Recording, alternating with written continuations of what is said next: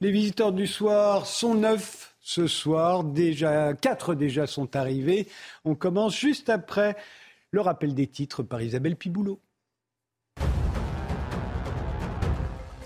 Quatorzième journée de mobilisation contre la réforme des retraites mardi, soit deux jours avant l'examen au Parlement d'une proposition de loi visant à annuler le recul de l'âge de départ à 64 ans. 11 000 policiers et gendarmes vont être mobilisés, dont 4 000 à Paris.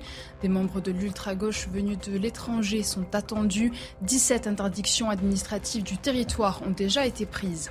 Et puis un point sur les transports à l'approche de la grève justement. Le trafic national de la SNCF sera très légèrement perturbé mardi, avec 9 trains sur 10 en moyenne et quelques adaptations possibles sur certaines lignes. En Ile-de-France, l'ensemble du réseau de la RATP prévoit une circulation normale. Côté aérien, est annoncé un tiers des vols annulés au départ de Paris-Orly. Dans le reste de l'actualité, les Champs-Élysées transformés en salle de classe.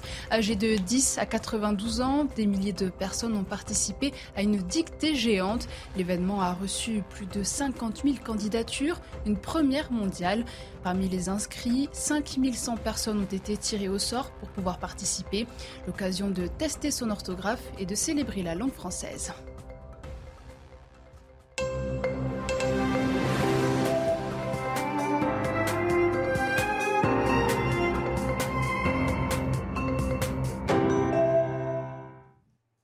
Bonsoir, bienvenue sur le plateau des visiteurs du soir. Il est 22h, c'est la fin de la semaine. On peut se poser les questions qui fâchent.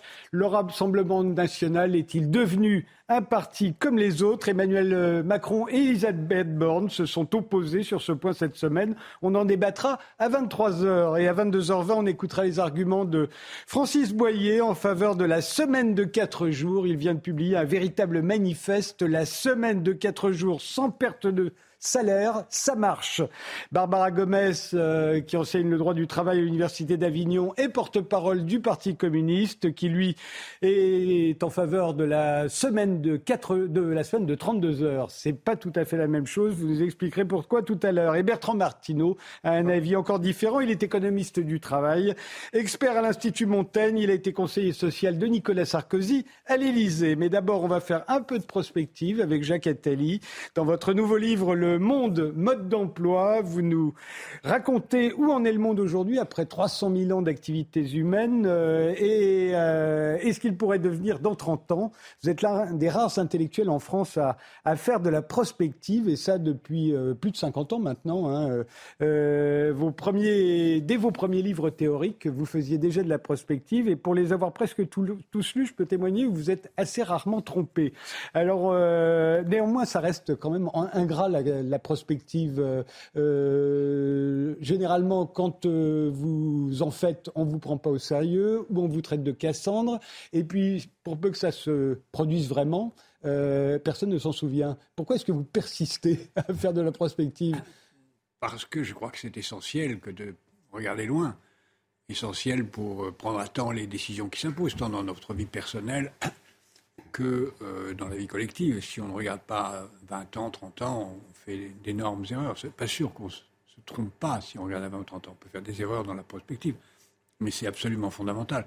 Or là, tant à l'échelle d'un pays comme le nôtre, ou de l'Europe, ou du monde, euh, il y a à 30 ans devant nous des échéances euh, absolument gigantesques. Et j'ai essayé de retracer très rapidement ce qu'on sait des, des mille dernières années pour en tirer des lois. Je suis pas le seul à avoir fait ça et voir si on peut les prolonger au moins pendant 30 ans, ce qui n'est pas grand-chose comparé aux 1000 ans qui sont derrière nous. Et comme le capitalisme est là depuis au moins 1000 ans et 7 ans, 7 ans, 7 ans, il sera encore là dans 30 ans, et les tendances qu'il porte sont mortelles, absolument mortelles. Alors on peut jouer à l'autruche, on peut ne rien regarder, euh, et dans ce cas-là, on, avancera plus ou moins vite vers une catastrophe dont ceux qui euh, auront prévu seront en effet considérés comme coupables, parce que comme ils avaient prévu, c'est eux qui l'ont fait. Moi, on m'accuse d'avoir fait des choses que je n'ai fait que prévoir en souhaitant qu'elles ne se réalisent pas. Mais c'est ainsi, et c'est, mon devoir d'intellectuel que de le faire. Alors, euh, je me suis dit que j'allais vous poser un certain nombre de questions que vous posez au début de votre livre en vous disant voilà toutes les Français, toutes les questions que les Français se posent. je vais vous les poser. Euh, la planète deviendra-t-elle irréversiblement inhabitable pour les humains dans 30 ans? Dans 30 ans, elle sera inhabitable pour peut-être le quart de l'humanité si on ne fait pas un certain nombre de, choses que j'appelle le grand virage dont on aura reparlé. Mmh. Elle sera inhabitable à cause de l'augmentation de la température pour à peu près 2 milliards à 2 milliards et demi de personnes. sur, sur ça, il y a un consensus. Et les inégalités et les concentrations de richesses, est-ce qu'elles sont inévitables? Non, elles ne sont pas inévitables. Euh, elles sont accélérées beaucoup depuis 30 ans, euh, tant à l'échelle nationale qu'à l'échelle mondiale, un peu moins à l'échelle nationale qu'ailleurs, mais aussi à l'échelle nationale où elles sont aggravées. Et elles sont aggravées tout simplement parce qu'il n'y a pas de mécanisme régulateur. Euh, et que tout, joue en faveur de la, de la concentration la plus forte. Donc il n'y a aucune raison qu'elles ne se ralentissent, sauf à imaginer des mécanismes très complexes, puisqu'il faut que ce soit global, sinon il y aura des fuites euh, pour ceux qui ne voudront pas participer à la solidarité nécessaire. Mais on est certainement dans une période d'extrême accélération de la concentration des richesses, oui. Est-ce que les classes moyennes vont être balayées partout, euh, alors soit par les innovations, soit par la mondialisation? C'est une des hypothèses les plus vraisemblables. Euh, déjà, ça a déjà commencé. Euh, les classes moyennes sont balayées par le fait que dans un très grand métier, on n'a pas besoin d'elles, par le fait qu'on a besoin plus de gens peu rémunérés et de gens très bien rémunérés, donc le milieu est de moins en moins nécessaire. L'humanité va se diviser de plus en plus en trois catégories où, où la catégorie du milieu va vivre dans la terreur de rejoindre la catégorie d'en bas et dans l'espérance illusoire de rejoindre la catégorie d'en haut. Et en effet, la, la technologie euh, y, accélère. Ça ne veut pas dire que c'est inévitable. Euh, là encore, c'est la fonction du politique. Euh, donner plus de moyens à l'école, à la santé, aux enseignants, à, à, penser véritablement à une politique des classes moyennes en matière de logement, en matière de, de droits de succession, en particulier au moment où la succession n'arrive que très tard, parce qu'heureusement les gens vivent plus vieux, donc les, les, les, jeunes sont déjà très âgés quand ils reprennent la, le, petit patrimoine ou grand patrimoine de, leur, de leurs aînés. Donc il y a énormément, il y a une politique des classes moyennes qui n'est pas menée, comme d'ailleurs une politique des villes moyennes qui n'est pas menée. Et ce n'est pas spécial à la France. Est-ce que les États pourront encore se financer longtemps grâce à des emprunts En tout cas, les États riches et les États puissants. Quelle est la différence entre une personne et, un État? Une personne doit rembourser avant de mourir, parce que personne n'a confiance dans ce que les autres après lui remboursent. Tandis qu'un État, on pense qu'il est immortel. Et tous les États dont on pense qu'ils sont immortels ont la possibilité d'emprunter longtemps un pays comme l'Argentine, dont on a du mal à penser qu'il est immortel, euh, lui a du mal à, emprunter. Un pays comme les États-Unis, dont tout le monde pense qu'il est immortel, à plus ou moins juste titre, peut emprunter et rouler sa dette, comme on dit. La France fait plutôt partie de cette catégorie où elle peut emprunter, mais à un moment, il y a, il y a une fin. Aujourd'hui, on est à un moment où la dette, qui signifie. La dette, c'est la procrastination. Je ne décide pas. Sauf si la dette est un investissement vous avez deux sortes de dettes. Vous avez une dette pour retarder et une dette pour investir. Si la dette est pour investir dans ce que j'appelle moi l'économie de la vie, elle est très très bienvenue. Si la dette est juste pour procrastiner, c'est une catastrophe. Et ce qui se passe aujourd'hui, la dette américaine, c'est un tiers du PIB mondial. Ça ne peut se terminer que par la catastrophe, sauf si on la réoriente très rapidement. la concurrence et la mondialisation, est-ce qu'elles sont bénéfiques ou pas? Elles sont bénéfiques si elles sont encadrées. Si, vous prenez l'Union européenne, l'Union européenne, si elle n'a été jusqu'à présent qu'un lieu de concurrence, euh, avec un idéal d'une concurrence au bénéfice des consommateurs, mais elle n'est pas du tout au bénéfice des producteurs, ce qui veut dire que les consommateurs deviennent euh, des, chômeurs qui euh, sont obligés d'acheter des produits produits à l'étranger. Ils n'ont pas les moyens de les produire puisqu'ils n'ont plus de travail. Donc la concurrence, si elle n'est pas compensé au même niveau par une politique industrielle, par une politique sociale, devient un, désastre. Est-ce qu'il faut renoncer à la croissance? Il faut, la, il, faut la, il faut renoncer à, penser ce concept qui n'a aucun intérêt. Si, la, si ce qui polluait, ce qui détruisait la planète, c'est de la croissance, il faudrait non seulement une croissance zéro, mais une production zéro, ce qui est évidemment absurde. Il faut réorienter la production. C'est pour ça que je distingue ce que j'appelle les secteurs de l'économie de la mort, qu'il faut décroître, faire décroître très rapidement. C'est tous les secteurs euh, qui tournent autour de, des industries polluantes. Euh, les énergies fossiles, euh, l'agriculture malsaine, enfin on y reviendra peut-être tout à l'heure, et le secteur de l'économie de la vie, santé, éducation, énergie renouvelable, sécurité, démocratie, culture, qui forment 40% du PIB. eux doivent croître très vite pour passer à 80% du PIB. Donc certains secteurs devraient être en très forte croissance et d'autres en très forte décroissance. Et est-ce qu'il faut rompre avec le capitalisme, puisque vous avez dit qu'il est porteur d'un certain nombre de, problèmes? Je pense que tant qu'on n'a pas trouvé une autre façon de répartir les, les biens rares que l'argent, on ne saura pas sortir du capitalisme. Parce que c'est la seule façon qu'on connaît, mis à part la dictature telle qu'on peut la connaître encore dans un tout petit nombre de pays. On ne sait pas faire autrement que pour répartir les biens privés, pas les biens publics, que de passer par l'argent. Mais il faut, et, l'argent c'est-à-dire par le marché, c'est-à-dire par le capitalisme, il faut là encore avoir un, un système beaucoup plus complexe qui ne donne pas tous les pouvoirs à ceux qui détiennent le capital. Vous avez souvent, euh, vous avez longtemps même prôné un gouvernement mondial. Pourquoi? Et est-ce que vous le prenez encore? Je, prône l'évidence, c'est-à-dire qu'il faut des règles de droit mondial. Bah, il y a des règles de droit mondial pour le foot. Pourquoi est-ce qu'il n'y aurait pas des règles de droit mondial pour la santé, pour euh, la, lutte contre la pollution, pour tous les enjeux qui nous concernent? Donc je pense qu'il faut non pas un gouvernement mondial, c'est illusoire et ça n'arrivera, ça arrivera peut-être dans un siècle, mais il faut progressivement mettre en place des règles de droit mondial qui se mettent en place aujourd'hui. Et comme le monde est de plus en plus gouverné par les marchés, ce sont les entreprises qui aujourd'hui sont en train de mettre en place des règles de droit mondial qui ne sont pas des règles de droit euh, démocratiquement conçues. Donc je plaide pour que des règles de droit démocratiquement conçues se mettent en place. Par exemple, si on avait les chartes définies par l'OIT sur le droit du travail, qui soit la condition de la mise en œuvre de l'OMC, c'est-à-dire de liberté de circulation, à ce moment-là, on aurait une règle de droit international mondiale extraordinairement utile et efficace. Euh, vous avez souvent dit euh, le marché est mondial alors que la démocratie, les États, eux, sont nationaux. Euh, c'est ce qui vous pousse à, penser qu'il faut absolument une gouvernance mondiale? Oui, c'est ça. Le, marché, c'est le mode de répartition des biens privés. L'État ou la démocratie, dans certains pays qui le sont, c'est le mode de répartition des biens publics. On a longtemps pensé que marché et démocratie, ça allait l'un avec l'autre, parce que euh, le marché a besoin de la démocratie, la démocratie a besoin du marché. Mais le, marché est beaucoup plus puissant que la démocratie, parce que le marché est sans frontières, ni géographiques, ni sectorielles. Il peut aller et il va dans tous les secteurs. L'éducation, la santé, euh, la défense sont avalés par le marché. Si on ne met pas la règle de droit au même niveau que le marché, à ce moment-là, on va être emporté par un marché global sans règle de droit, et ce sera un, marché sans, sans règle de droit, c'est-à-dire un marché noir avec une domination des activités illégales. Donc c'est ça qui vient devant nous. Dans le, monde mode d'emploi, vous décrivez euh, trois menaces mortelles pour les 30 prochaines années. Le climat, bien entendu. Euh, l'hyperconflit. Est-ce que vous pouvez nous résumer ce que c'est que l'hyperconflit? Il y a euh, une mise en place progressive d'un certain nombre de conflits locaux qui peuvent coalescer, comme on dit, en, devenant un conflit global. Il y a évidemment ce qui se passe en Ukraine, ce qui est pareil ou presque, qui s'annonce entre Taïwan et la Chine, pour exactement les mêmes raisons, on pourrait y revenir.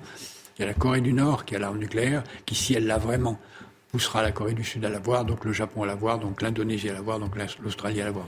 On voit euh, la probabilité de la, possession de l'arme nucléaire s'augmenter, plus le fait qu'il y a de nouvelles armes beaucoup moins contrôlables qui apparaissent, des armes miniaturisées, les drones en étant un exemple, mais il y en a beaucoup, beaucoup, beaucoup d'autres infiniment euh, plus terrifiantes encore qui sont en train d'arriver, chimiques, biologiques, génétiques, et puis euh, tout ce qui est dans les, cyberarmes, et puis euh, d'autres armes encore qui sont l'arme du mensonge, l'arme de la, la corruption, qui sont aujourd'hui euh, extrêmes. Donc si on ajoute à cela les deux autres menaces, l'artificialisation et le climat, qui vont elles aussi pousser à une extension de la violence. Je suis très frappé de ce qu'on voit par exemple dans nos écoles avec le harcèlement des enfants, qui est révélateur d'une tension sociale qu'il faudrait étudier davantage et qui est créateur de violences extrêmement graves et qui peut annoncer des catastrophes. Et, l'artificialisation, qui serait le, troisième péril? Alors c'est un péril très complexe à comprendre, mais qui est vraiment peut-être le plus mortel de tous. C'est que nous avons tous, depuis le début de l'humanité,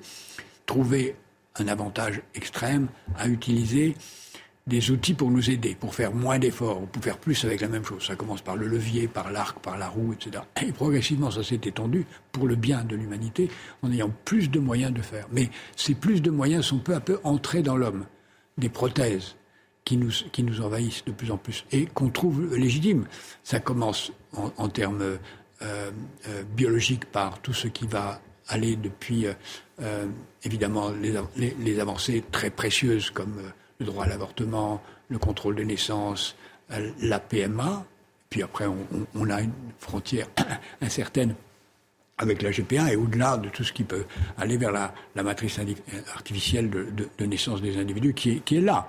Donc l'artificialisation de la naissance est en marche. Parallèlement, il y a toute l'artificialisation numérique avec euh, le fait que vous pourriez ne pas être là, moi non plus, et d'ores et déjà, on sait qu'on peut avoir euh, des, personnages fictifs qui font à notre place. Et progressivement, la dualité qui vient de, de ces artefacts va nous euh, menacer notre existence même. Si on ajoute à cela une autre forme d'artificialisation extrêmement grave, c'est l'artificialisation des sols, l'artificialisation de la nature, le fait qu'il n'y a pratiquement plus de, vie animale ou végétale qui soit naturelle. La biodiversité est remplacée par des artefacts, et ça c'est la mort. Si la nature devient un artefact, nous sommes tous condamnés. Et enfin, euh, pour... Euh, euh, pour vous, rien n'est jamais perdu. On est toujours à la croisée des chemins. Hein. Donc tout ce que vous venez de nous dire, vous dire, on peut l'éviter. alors, comment s'en sortir? Vous, vous répondez ce que vous répondez depuis un moment déjà. Vous parlez de la société positive et de l'économie de la vie. Société positive, ça veut dire une société qui décide en fonction de l'intérêt des générations futures, qui prend conscience qu'elle a intérêt au bonheur des générations futures, que nous avons intérêt, que, non seulement on doit trouver du plaisir au bonheur de ses enfants, mais qu'on a intérêt au bonheur de ses enfants et aussi de tous ceux qui ne sont pas encore nés, ce qui est un concept assez complexe d'admettre et de comprendre que nous avons intérêt au, au bien-être, tout simplement parce que c'est eux qui vont nous remplacer, c'est eux qui vont créer les conditions d'une vie décente pour nous qui sommes en ce moment sur la Terre. nous avons intérêt au bien-être des générations futures. Je, plaide pour une réforme simple de la Constitution dans tous les pays, y compris dans le nôtre.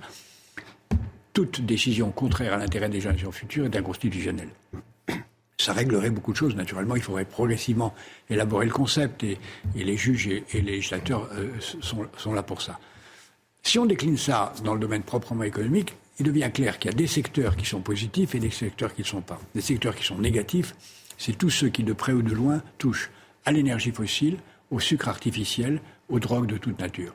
C'est-à-dire euh, la mobilité fossile, c'est-à-dire la, euh, euh, l'alimentation transformée, c'est-à-dire l'agriculture qui va avec, tout ça c'est insupportable, c'est l'alimentation carnée excessive, qui est un désastre tant en termes de santé qu'en termes d'eau, enfin c'est un désastre absolu. Tout ça, ça fait entre 50 et 60% du PIB de tous les pays. Ça fait pour chacun d'entre nous, de cette pièce, et peut-être de ceux qui nous écoutent, plus de la moitié de ce que nous consommons tous les jours. L'économie de la vie, c'est la santé, l'éducation, la culture, la démocratie, euh, les énergies renouvelables, le recyclable, l'eau, la finance et la sécurité qui va avec. C'est pour ça que moi je pense qu'il faut raisonner en termes de travail, dont on parlera tout à l'heure, tout à l'heure, non seulement en termes d'heures de travail, mais en savoir qu'est-ce qu'on fait de son travail travailler euh, quatre jours pour euh, travailler à produire des produits, des, vêtements de la fast fashion, c'est criminel. Travailler quatre jours dans la santé ou l'éducation, c'est très bien. Et donc, il ne faut pas concevoir nos activités indépendamment de ce qu'elles servent à produire. Et j'allais vous dire, vous, vous, voyez quoi, vous, dans 30 ans? Dans tout ce que vous imaginez, vous êtes sûr de quelque chose ou vous dites tout est possible à égalité de chance? Ce qui est, ce qui est n'y a pas grand-chose qui soit certain et qui ne dépende pas de nous. C'est d'ailleurs la grandeur de l'espèce humaine, c'est qu'elle a encore pas mal de liberté. On n'a pas beaucoup de liberté sur la démographie. On sera autour de 8 milliards à 8, milliards et demi. On sait qu'il y aura plus d'habitants au Nigeria qu'aux États-Unis, euh, en Turquie qu'en Russie, et, peut-être en France qu'en Allemagne, même si ce n'est pas du tout sûr à cause de l'évolution de migration. On sait qu'il y a je disais tout à l'heure qu'il y a environ 2 milliards de personnes qui vont bouger, soit à l'intérieur des continents en développement, soit vers nous. On sait que le premier continent sera l'Afrique, que ce qui s'annoncera en 2050, c'est que la grande puissance du deuxième partie du XXIe siècle, c'est l'Afrique et l'Inde. Voilà ce qu'on, ça, on sait de façon certaine. On sait aussi de façon certaine un grand nombre d'évolutions technologiques qui s'annoncent, qui sont d'ailleurs extraordinairement positives. Il y a des découvertes de laboratoires qui annoncent des choses extraordinairement euh, salvatrices en matière de santé, que de, maîtrise de, l'environnement, qui sont vraiment... On a les moyens, mais il ne faut pas trop compter seulement sur la technologie pour nous sauver. Si on ne fait pas ce grand virage-là, on est perdu. On fait une pause et on va s'intéresser au travail et à ce dont beaucoup de gens parlent en ce moment, la semaine de quatre jours.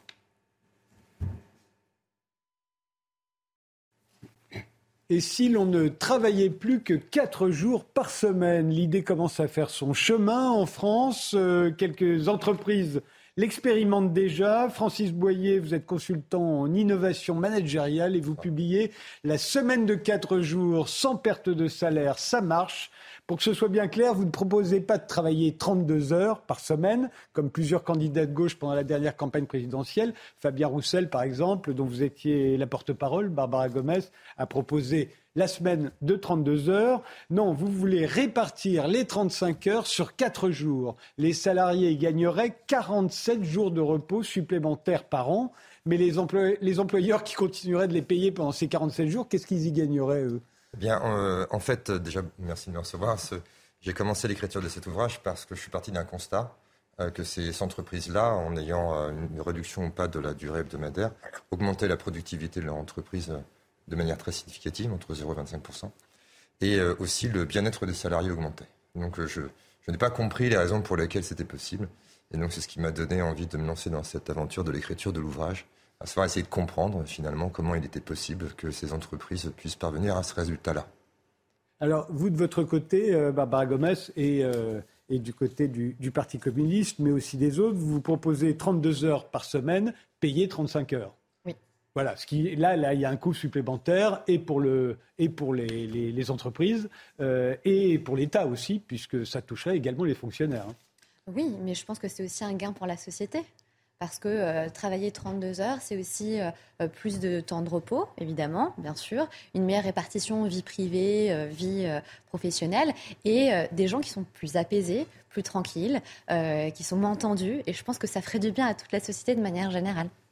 Alors Francis Boyer, pourquoi, à votre avis, la meilleure solution, c'est la semaine de 4 jours et ce n'est pas les 32 heures? Alors, il y a une différence fondamentale entre travailler 32 heures sur 5 jours et travailler 35 heures ou 32 heures sur 4 jours. La différence, c'est le temps de repos. Le temps de repos dont on bénéficie pour se réénergiser, pour se remettre en énergie. Donc on a une coupure qui est beaucoup plus franche. Si on travaille, si on diminue la durée euh, de la journée, même si on la réduit à 28 heures hein, pour, les 5 jours, on a quand même, euh, on maintient le stress, euh, la charge mentale, parce qu'il faut qu'on se lève le matin, il faut qu'on ait travaillé. Il faut aussi qu'on puisse bah, faire son travail.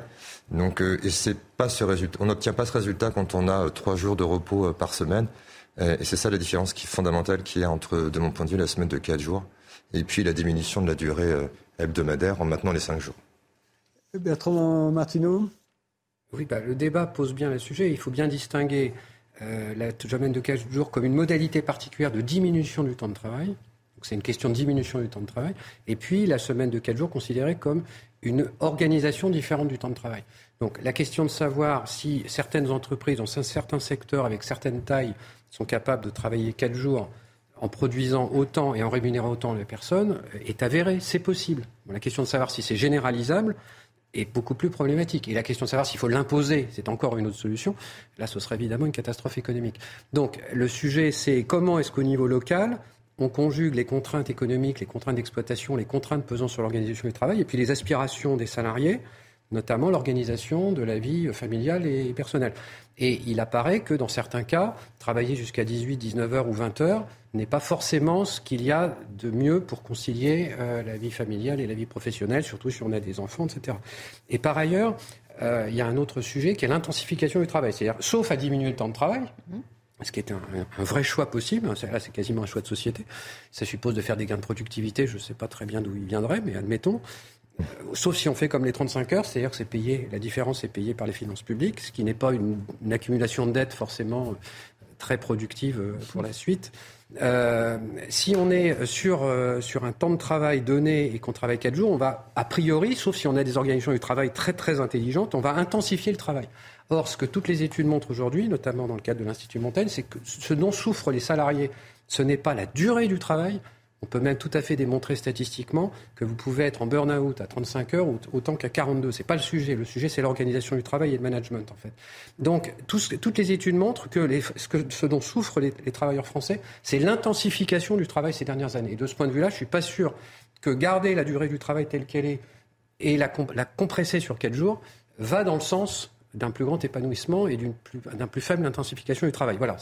Donc il faut être très pragmatique sur le sujet. C'est vrai que si on imagine tout à coup euh, répartir les horaires qu'on qu'on doit effectuer sur quel jours, on, se rapproche des 9 heures par jour de travail, ce qui pose un problème, ce qui en a posé par exemple aux, salariés de l'URSSAF Picardie, hein, qui ont fait l'expérience et qui ont achoppé sur ce détail. On fait un rappel des titres, on laisse euh, Isabelle Piboulot faire le rappel des titres et on revient tout de suite à ce débat et on va voir avec euh, Jacques Attali si tout ça c'est de l'économie positive ou pas. À l'issue du match Ajaccio-Marseille, deux enquêtes ont été ouvertes. Hier, la rencontre a viré au cauchemar pour le petit Kenzo, vêtu aux couleurs de l'OM. L'enfant de 8 ans, atteint d'un cancer, et sa famille ont été agressés dans une loge du stade par des supporters corses. un journaliste de France 3 Corse a également été violenté par des supporters marseillais dans une station-service. Un homme a été placé en garde à vue. Une voie du périphérique parisien réservée au covoiturage. Le ministre des Transports est ouvert à l'idée sous couvert d'une étude d'impact préalable. La mairie souhaite mettre le projet en place après les JO de 2024 afin de diminuer la pollution. Mais Clément Bonne reste prudent. Si c'est pour faire plus de congestion, ce n'est pas tellement écologique, explique le ministre. L'abbaye du Mont-Saint-Michel fête ses 1000 ans. Emmanuel Macron se rendra en Normandie demain pour célébrer le millénaire du fameux îlot rocheux de la Manche. Le chef de l'État visitera l'exposition La demeure de l'Archange qui retrace l'histoire de ce joyau du patrimoine français. Site le plus fréquenté du pays hors Île-de-France, le Mont-Saint-Michel a attiré l'an dernier 2,8 millions de visiteurs. 47 jours de repos euh, supplémentaires, c'est ce que gagneraient euh, les salariés s'ils passaient à la semaine de 4 jours, euh, prônée par Francis Boyer. Mais en même temps, on le disait, ça pose des problèmes de densité du travail. Hein. Non, pas tout à fait en fait, parce que c'est vrai que ça c'est un mode de raisonnement assez mécanique. Quand on y réfléchit, on ne travaille pas 7 heures par jour en effectif. Et euh, on est à peu près sur du 4 heures vraiment en travail intensif. Le reste, c'est vraiment du temps consacré à des réunions, à des mails, à des interruptions. Et l'idée, c'est plutôt d'aller aborder ce, projet-là comme un projet d'innovation managériale. C'est d'ailleurs ce qui a été pris de cette sorte hein, par euh, l'ordre de la clergerie ou, des entreprises comme Acorus. C'est vraiment de se dire, voilà, on a un intérêt commun, un objectif commun. C'est euh, en fait de faire bénéficier tout le monde hein, euh, de 46 jours de repos. Et c'est pour ça que quand on, quand on, quand on voit l'URSSAF de Picardie, ça marche pas bien. Euh, et de mon point de vue, ça marche pas bien parce que c'est proposé comme une, option supplémentaire à un certain nombre de dispositifs. Et, et les deux raisons pour lesquelles, a priori, il n'y a pas autant d'attractivité. La première, c'est comme vous l'avez évoqué, la semaine de 4 jours, elle séduit surtout les moins de 35 ans et les plus de 45 ans parce qu'il n'y a pas de charge familiale, il n'y a pas de contrainte. Mais c'est aussi quand on est dans des entreprises qui bénéficient déjà d'un nombre d'ordre de flexibilité de temps de travail, beaucoup de RTT, se pose la question de euh, comment je gère mon équilibre de vie, parce que c'est ça qui est attendu par les Français depuis la crise Covid-19, c'est trouver un meilleur équilibre. Euh, et on voit bien que, ben, en fait, euh, d'un côté, j'ai la possibilité de bénéficier des RTT, de les prendre quand je veux. Et puis de l'autre côté, quand on a quatre jours, ben, l'activité elle est planifiée, donc j'ai moins cette latitude-là. Ce qui nous amène à réfléchir sur cette notion de liberté, de libre arbitre, euh, et, c'est ça qui différencie vraiment ces deux, ces deux notions-là.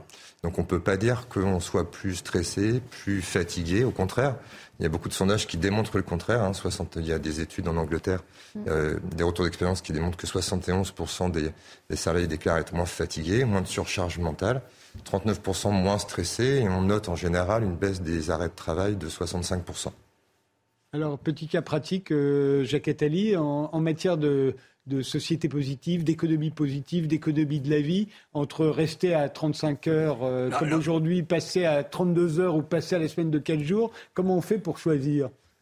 Là encore, euh, c'est très abstrait comme conversation parce que, comme je l'ai dit tout à l'heure, ce qui compte, c'est pas seulement la durée du travail, c'est ce qu'on fait. Bien entendu. Bon, ce qu'on fait étant, si c'est pour travailler même trois heures à, polluer, euh, zéro heure, c'est mieux. Donc, et, beaucoup de salariés le ressentent, puisqu'ils savent que le sens donné au travail, le sens de la vie devient très important. Ils sont d'ailleurs souvent culpabilisés vis-à-vis de leur propre famille et n'osent pas dire qu'ils travaillent dans une entreprise pétrolière ou dans une entreprise de tabac. Donc, euh, il faut commencer à, attacher de l'importance, et je sais que de mon point de vue, les syndicats ne font pas assez, c'est-à-dire attacher de l'importance à la nature du travail et au contenu de la production, pas seulement au fait qu'on a un emploi ou qu'on n'en a pas. Ça, c'est très important. Deuxièmement, la tendance à la réduction de la durée du travail, et c'est tendance naturelle. Au début du XXe siècle, on travaillait 40% de son temps de vie. Aujourd'hui, on travaille 10% de son temps de vie. Ça continuera, ça va baisser. Avec quand même, euh, et en France, ce qui s'est passé sur les retraites l'a montré. Il y a une extraordinaire diversité de situations. Euh, il y a des gens qui euh, sont en situation d'aliénation telle qu'à l'évidence, il faut partir le plus vite possible du travail qui est pénible et usant. Puis il y a des gens comme moi qui n'ont aucune envie de s'arrêter de travailler et, qui n'ont qu'une envie qu'on leur limite leur durée de travail. Et puis il y a toute une série de gens euh, qui ont un travail qui de plus en plus est un travail non salarié, car euh, qu'on le veuille ou non, nous sommes dans des sociétés où le salariat est en voie de disparition.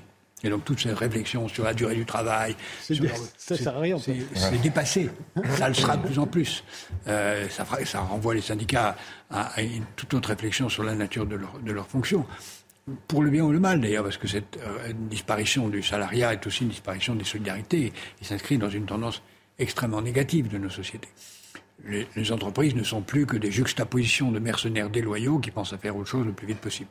Puis il y a une autre tendance profonde qui est que le, travail est de plus en plus poreux. C'est-à-dire que comme on travaille avec euh, des, euh, euh, des, outils de travail virtuel, même si la loi l'impose, vous avez beaucoup de gens qui sont de plus en plus, pas seulement en France, qui regardent mondialement, qui échappent à la durée du travail, tout simplement parce qu'ils reçoivent des mails, ils répondent au téléphone, euh, et, s'ils ne le font pas, ils sont mal vus dans leur euh, encadrement. Donc il y a vraiment des réflexions beaucoup plus profondes que la simple durée. Et à mon avis, le principal argument contre la focalisation sur cette question, c'est qu'il faut se focaliser sur la nature de la production. 35 heures sur l'économie de la mort, c'est bien plus dangereux que euh, l'économie de la vie. Barbara Gomez, pourquoi vous êtes contre le, la semaine euh, de 4 jours euh, au Parti communiste On n'est pas contre la semaine de 4 jours. On pense que cette semaine de 4 jours, pour qu'elle ait de véritables bénéfices, il faut qu'elle puisse être accompagnée de euh, la réduction du temps de travail à 32 heures, parce qu'il y a effectivement un risque d'intensification du travail, et que travailler jusqu'à 19h, 20h, 21h, c'est un peu contre-productif sur euh, les gains, par exemple, en euh, nounou pour garder les enfants, euh, sur le rapport à la famille, aux loisirs, aux amis. C'est pas la même chose. Sur la fatigue. Donc, nous pensons qu'effectivement, il y, a, il y a un projet de société à renouveler qui passe par la réduction du temps de travail parce que travailler moins, euh, passer de 35 heures à 32 heures, c'est aussi plus de temps pour le travail associatif, pour euh, vivre sa vie euh, voilà, familiale, amicale, pour avoir d'autres loisirs, pour s'émanciper autrement. C'est aussi avoir un nouveau rapport au travail. On l'a vu dans les expérimentations qui ont été faites notamment en Angleterre sur les 4 jours avec réduction du temps de travail.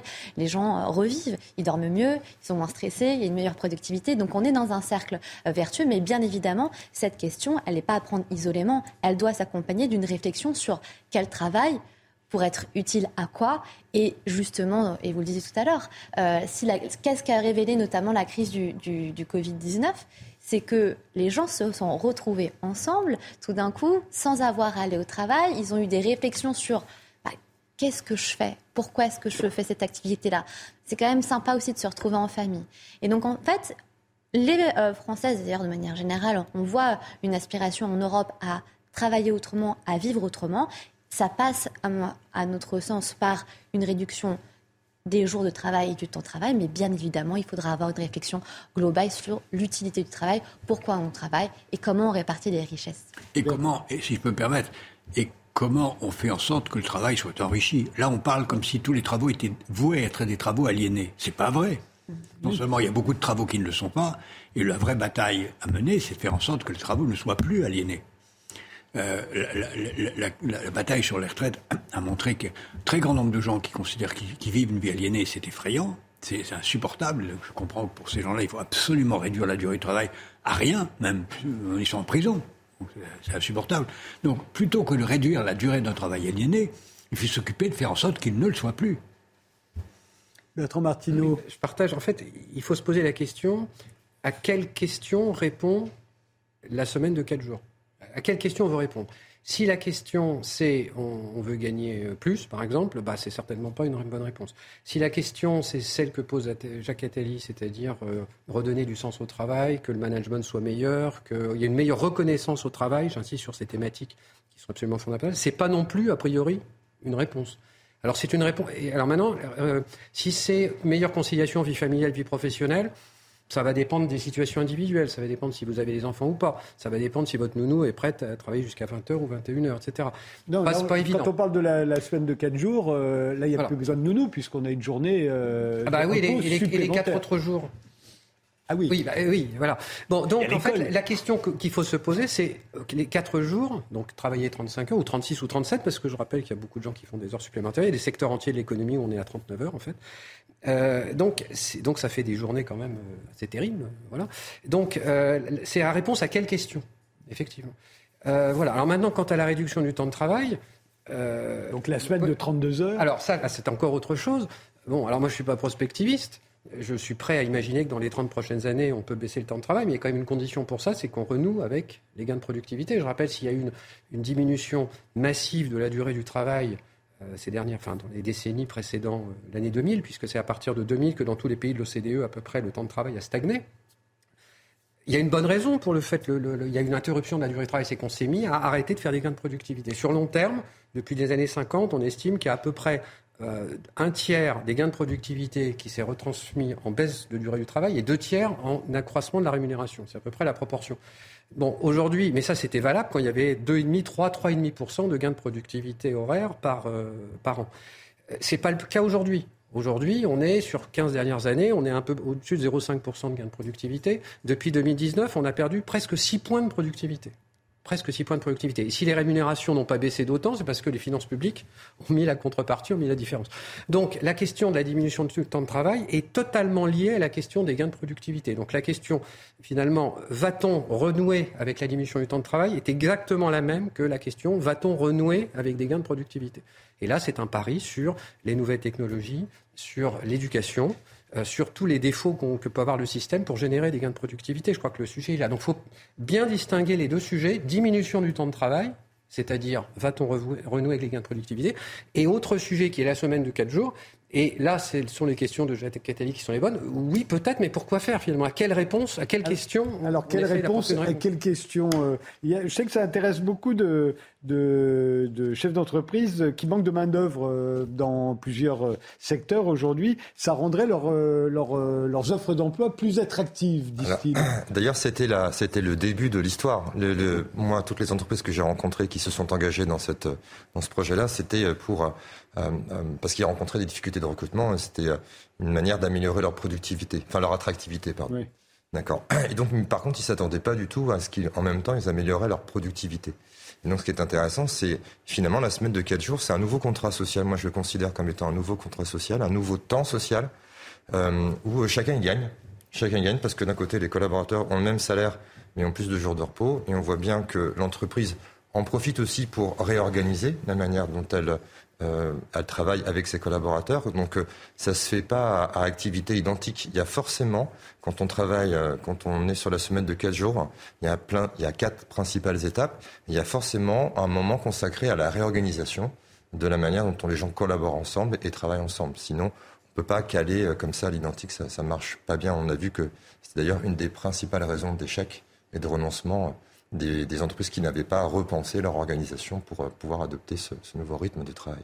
Jacques Attali Oui, pour, ce qui a été dit tout à l'heure sur la productivité est essentiel.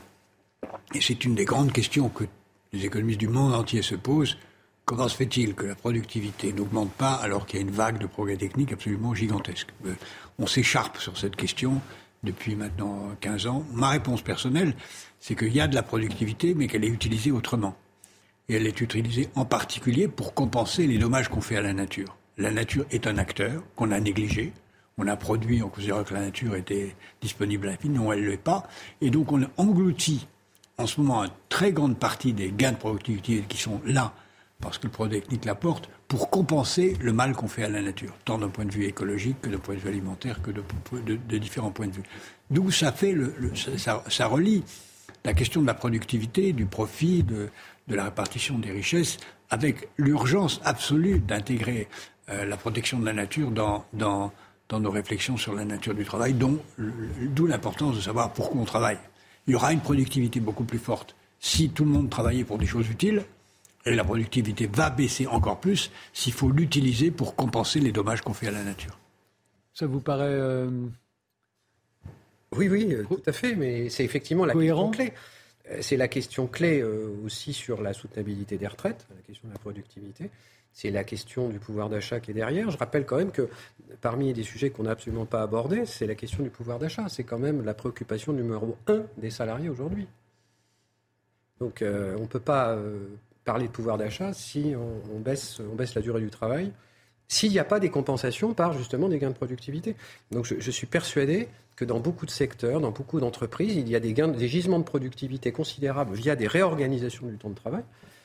Mais il y a sans doute des limites quand même à ce, phénomène. On peut pas... Dans le cas de la semaine de 32 heures, il n'y a pas de gain de pouvoir d'achat puisque simplement on est payé comme quand on, est, quand on travaillait 35 heures. Euh, sauf qu'on en travaille 32, donc le salaire horaire a augmenté à la charge des entreprises euh, ou de l'État, quand c'est l'État qui paye les fonctionnaires. Euh, il n'y a pas d'augmentation du pouvoir d'achat, mais il y a réduction du temps de travail. Et il y a, amélioration de la productivité aussi. C'est ce que les études ont démontré. C'est que les gens sont plus productifs quand ils travaillent moins parce qu'ils sont mieux au travail.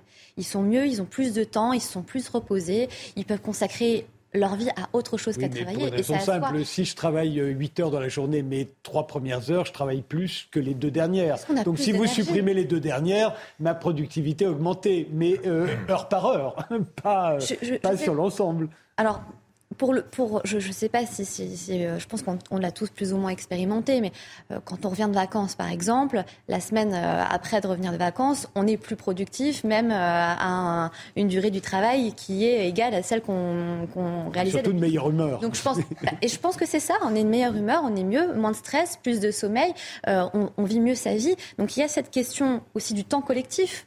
32, euh, travailler 32 heures sur 4 jours ou sur 5 jours, c'est aussi repenser ces temps collectifs parce que s'arrêter collectivement de travailler, travailler ensemble sur une même, euh, sur une, voilà, une même modalité de travail, sur une même temporalité, ce sont des choses va falloir, auxquelles il va falloir réfléchir. Et sur la productivité et les activités qu'on va devoir développer, il faut aussi réfléchir à ce qu'on va vouloir faire. Il faut euh, effectivement qu'on puisse réfléchir à une société où on va développer des activités qui vont être euh, meilleures pour l'environnement, meilleures pour la santé, meilleures pour la nature, pour l'éducation. Ça va créer en fait finalement d'autres gisements aussi de productivité. Donc cette, cette, euh, cette fenêtre qui est proposée avec ces 32 heures, avec 4 jours ou pas, c'est juste une fenêtre sur un, tout un nouveau monde qu'il faut. je rappelle que c'est la semaine de 32 heures, le Parti communiste est pour. Yannick Jadot était pour. Je ne sais pas si les écologistes euh, l'ont gardé aujourd'hui dans leur programme. Alors, c'était justement l'objet euh, d'un dernier débat, du dernier débat de la convention mmh. de, génération à, Toulouse, où euh, tous les, partis qui sont dans la NUPES participaient. On a débattu, on a échangé. Et il y a une, unanimité, une unanimité effectivement. tous les partis de gauche, de la NUPES en tout cas, sur la réduction du temps de travail. Voilà, le parti au pouvoir, les moins, parce que, encore une fois, ça coûterait plus cher euh, à l'État. Euh, les entreprises, les patrons sont plutôt contre parce que ça leur coûterait plus cher à eux. Ben, si, le salaire. Oui, mais comment on compense aussi? C'est-à-dire, c'est des échelles aussi plus globales. On aura aussi des peut-être, on, pourra aussi recruter davantage. Euh, c'est des personnes qui sont au chômage qui pourraient être formées à des métiers qui vont être libérés. C'est aussi des gens qui seront en meilleure santé.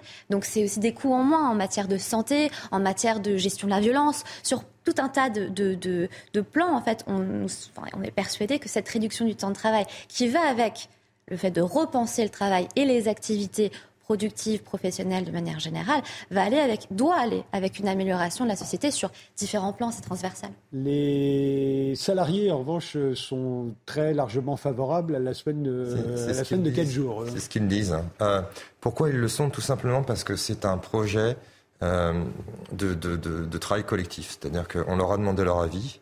Et pour une fois, en fait, quand, quand on regarde un peu les entreprises, ils leur disent quoi? Ils leur disent voilà, moi je fais, on, fait ce deal, mais euh, je vous fais confiance pour trouver les solutions qui nous permettraient, qui vous permettraient de faire en quatre jours ce que vous avez l'habitude de faire en cinq jours, avec quand même une condition, c'est le maintien de la productivité.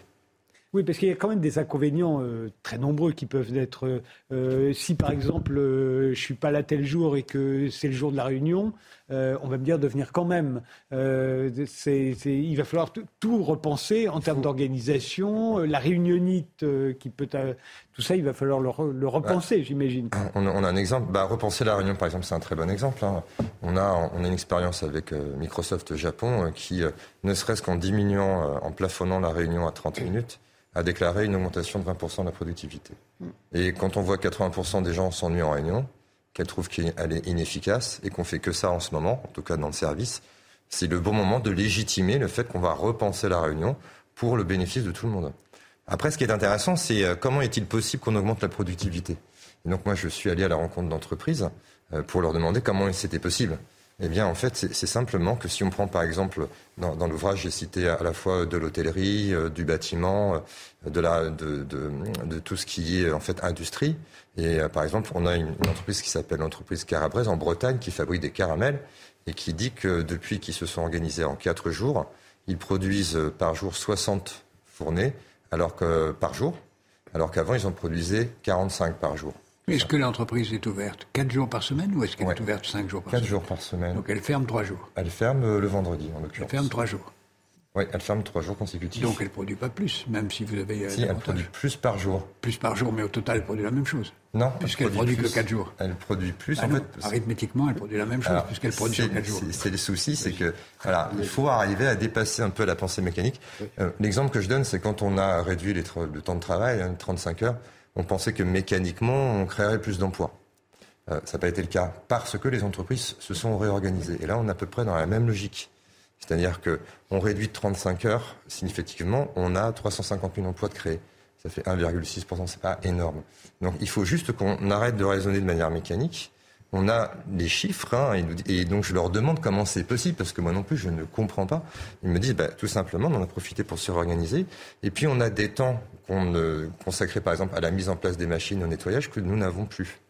Et donc, on arrive à une production euh, qui est, euh, me déclare-t-il, et je les crois. Hein, on, passe moins de temps, j'imagine, aussi à la cantine. Euh. Voilà, c'est-à-dire qu'on va optimiser son temps. Et, en fait, il y a des études qui démontrent que le temps, le temps de productivité optimum d'un être humain par jour, c'est 47 minutes de travail intensif et 17 minutes de repos. Ce qui représente à peu près 75% du temps. Donc, c'est-à-dire que la question qu'on doit se poser, c'est on travaille aujourd'hui 35 heures, c'est signé contractuellement. Est-ce qu'on vraiment, on travaille 35 heures effectives et on a beaucoup, beaucoup d'études qui nous montrent le contraire. On ne travaille pas 35 heures effectifs. Puis après, ça va dépendre, comme vous l'évoquez, des, secteurs d'activité, du service, de l'industrie, etc. C'est au cas par cas. Bertrand Martineau?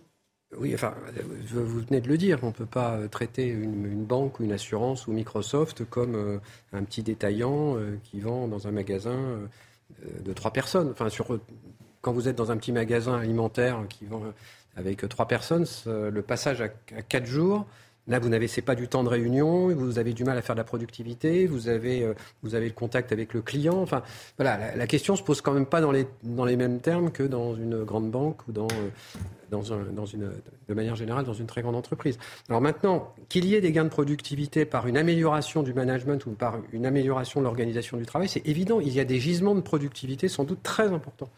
Maintenant, il ne faut pas s'imaginer que ces gisements de productivité peuvent toujours se faire sans une intensification du, travail. Et les 35 heures, effectivement, ont été accompagnés en partie de gains de productivité, c'est avéré, de gains de productivité horaire. Et il ne faut pas se faire d'illusions, ça a pesé sur l'intensification du travail. Il faut aussi savoir de temps en temps s'ennuyer au travail. Il faut savoir aussi euh, euh, avoir des interactions humaines, parce que le, le fondement du travail, c'est quand même la relation humaine.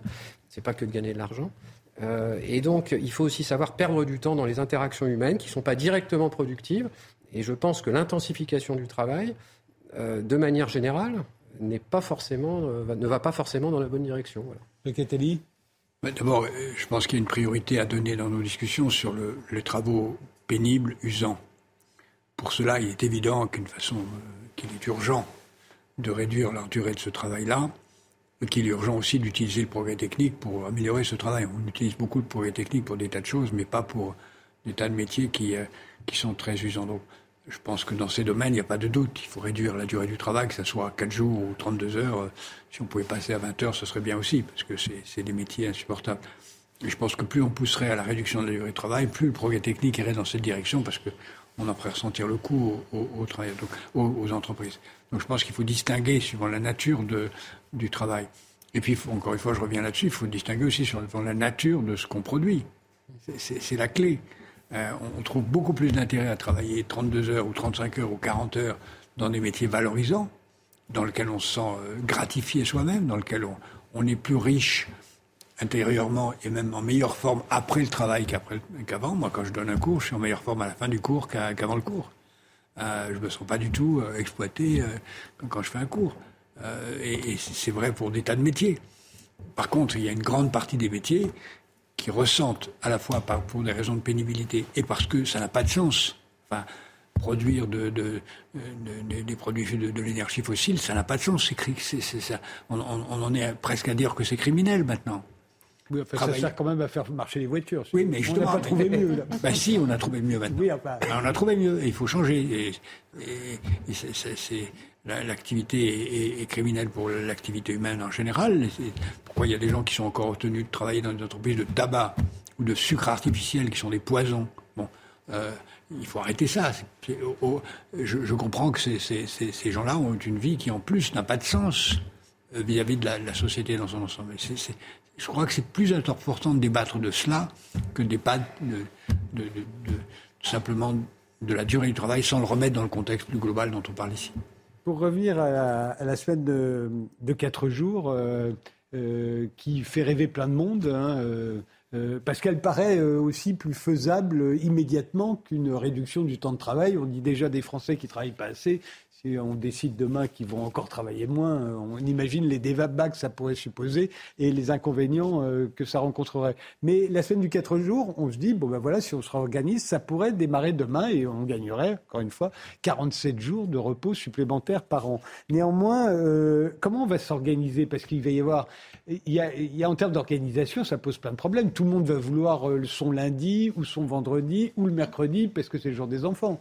Alors, ça, c'est un phénomène qu'on a rencontré avec le télétravail. Pourquoi? Parce qu'on a négocié des accords et on a dit, voilà, vous avez la possibilité de prendre un jour de télétravail, un, deux, trois jours par semaine selon, selon les entreprises. Là, c'est pas comme ça que ça se passe, parce que là, c'est un projet collectif. On va euh, impliquer les équipes en leur demandant organisez-vous pour me garantir la continuité de service, organisez-vous pour me maintenir et préserver la productivité, et je vous fais confiance là-dessus.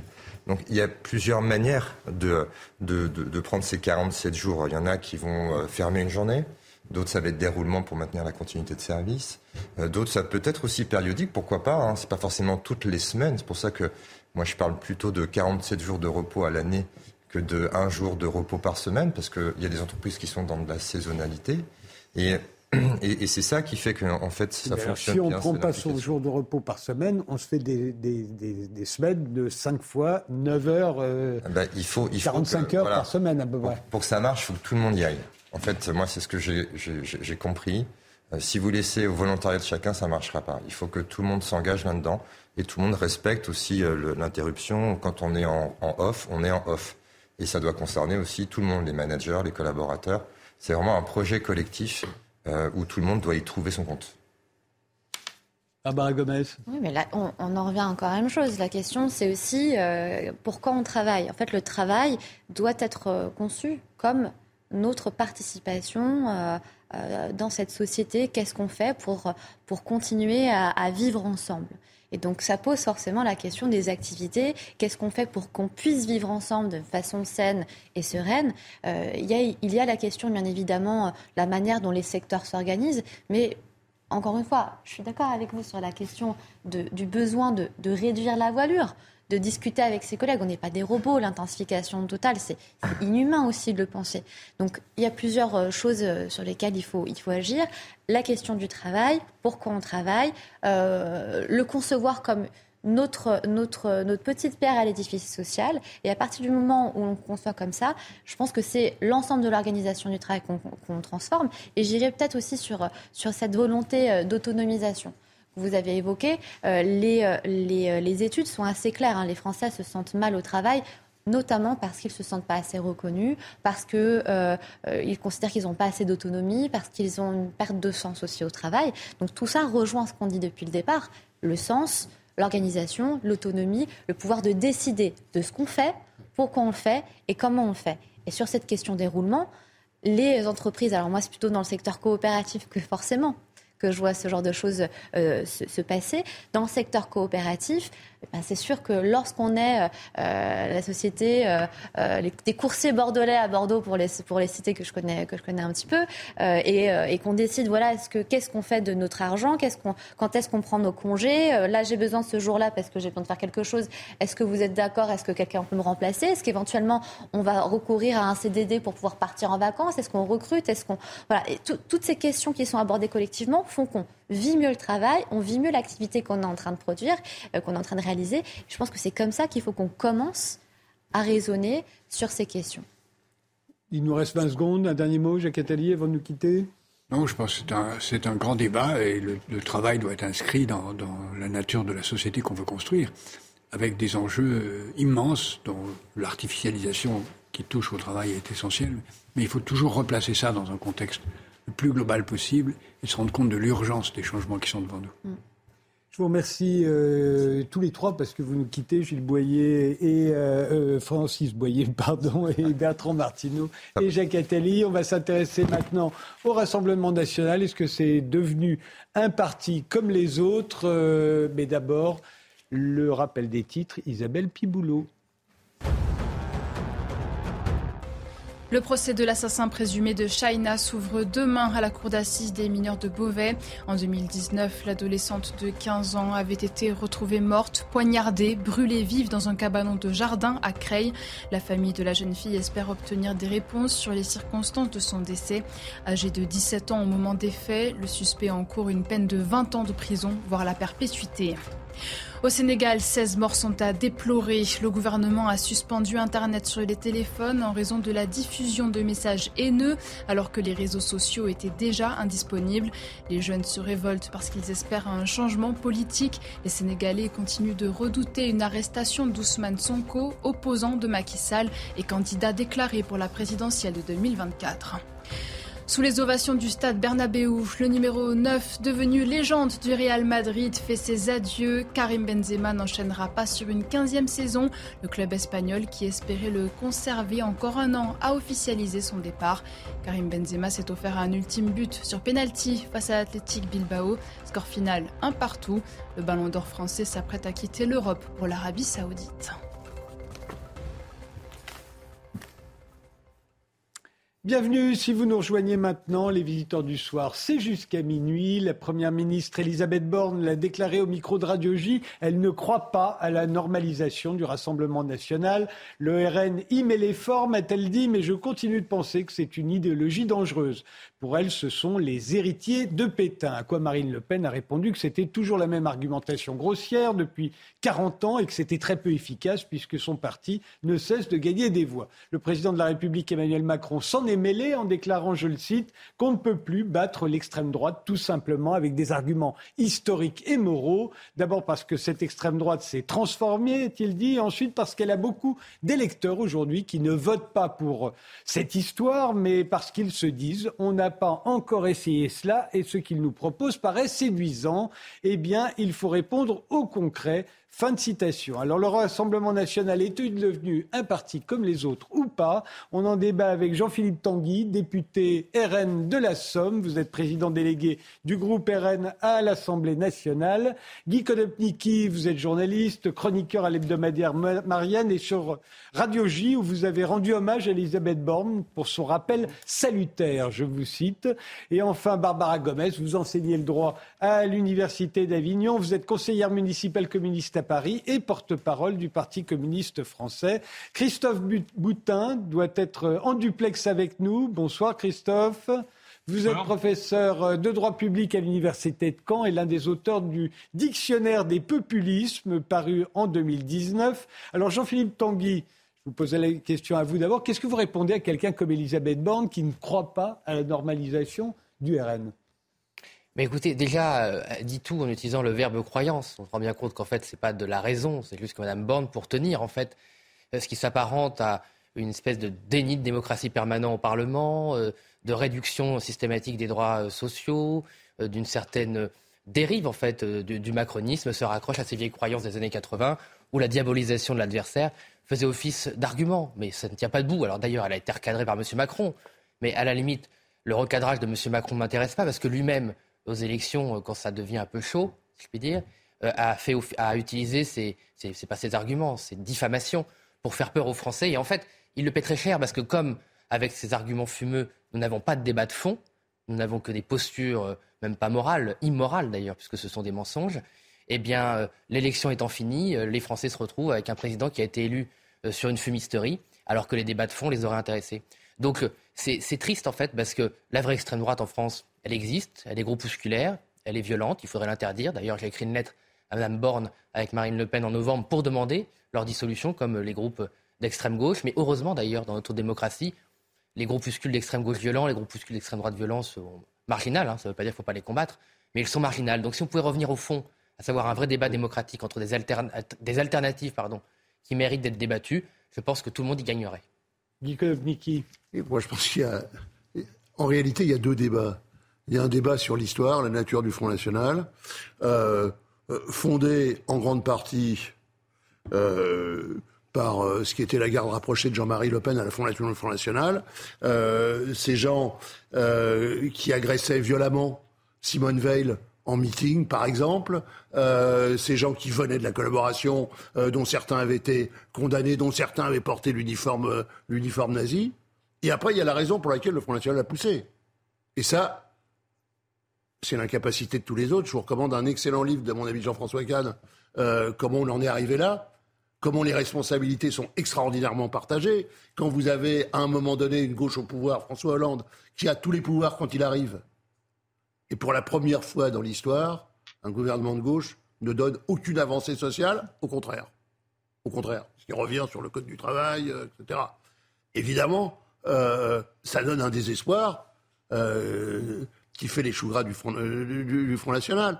Euh, quand vous avez la manière dont s'est passée la, désindustrialisation de la France, alors sur le, sur le plus long terme, mais on voit bien les régions dans lesquelles euh, les électeurs sont allés au Front National, dans des endroits où on a voté communiste pendant 100 ans, dans le Pas-de-Calais, dans le Nord, dans, les Bouches-du-Rhône, dans, la banlieue parisienne, c'est une chose, ça s'est un peu tassé dans la région parisienne parce que.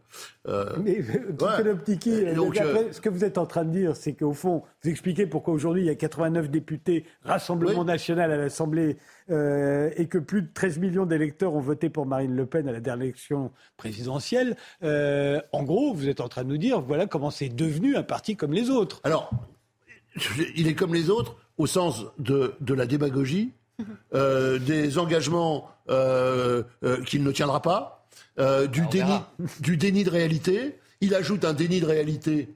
il ajoute un, déni de réalité qui, est, le sien sur ce qu'est la France, ce qu'est son histoire, ce qu'est sa population, la manière dont elle change, la manière, la, manière, dont, la manière dont elle évolue.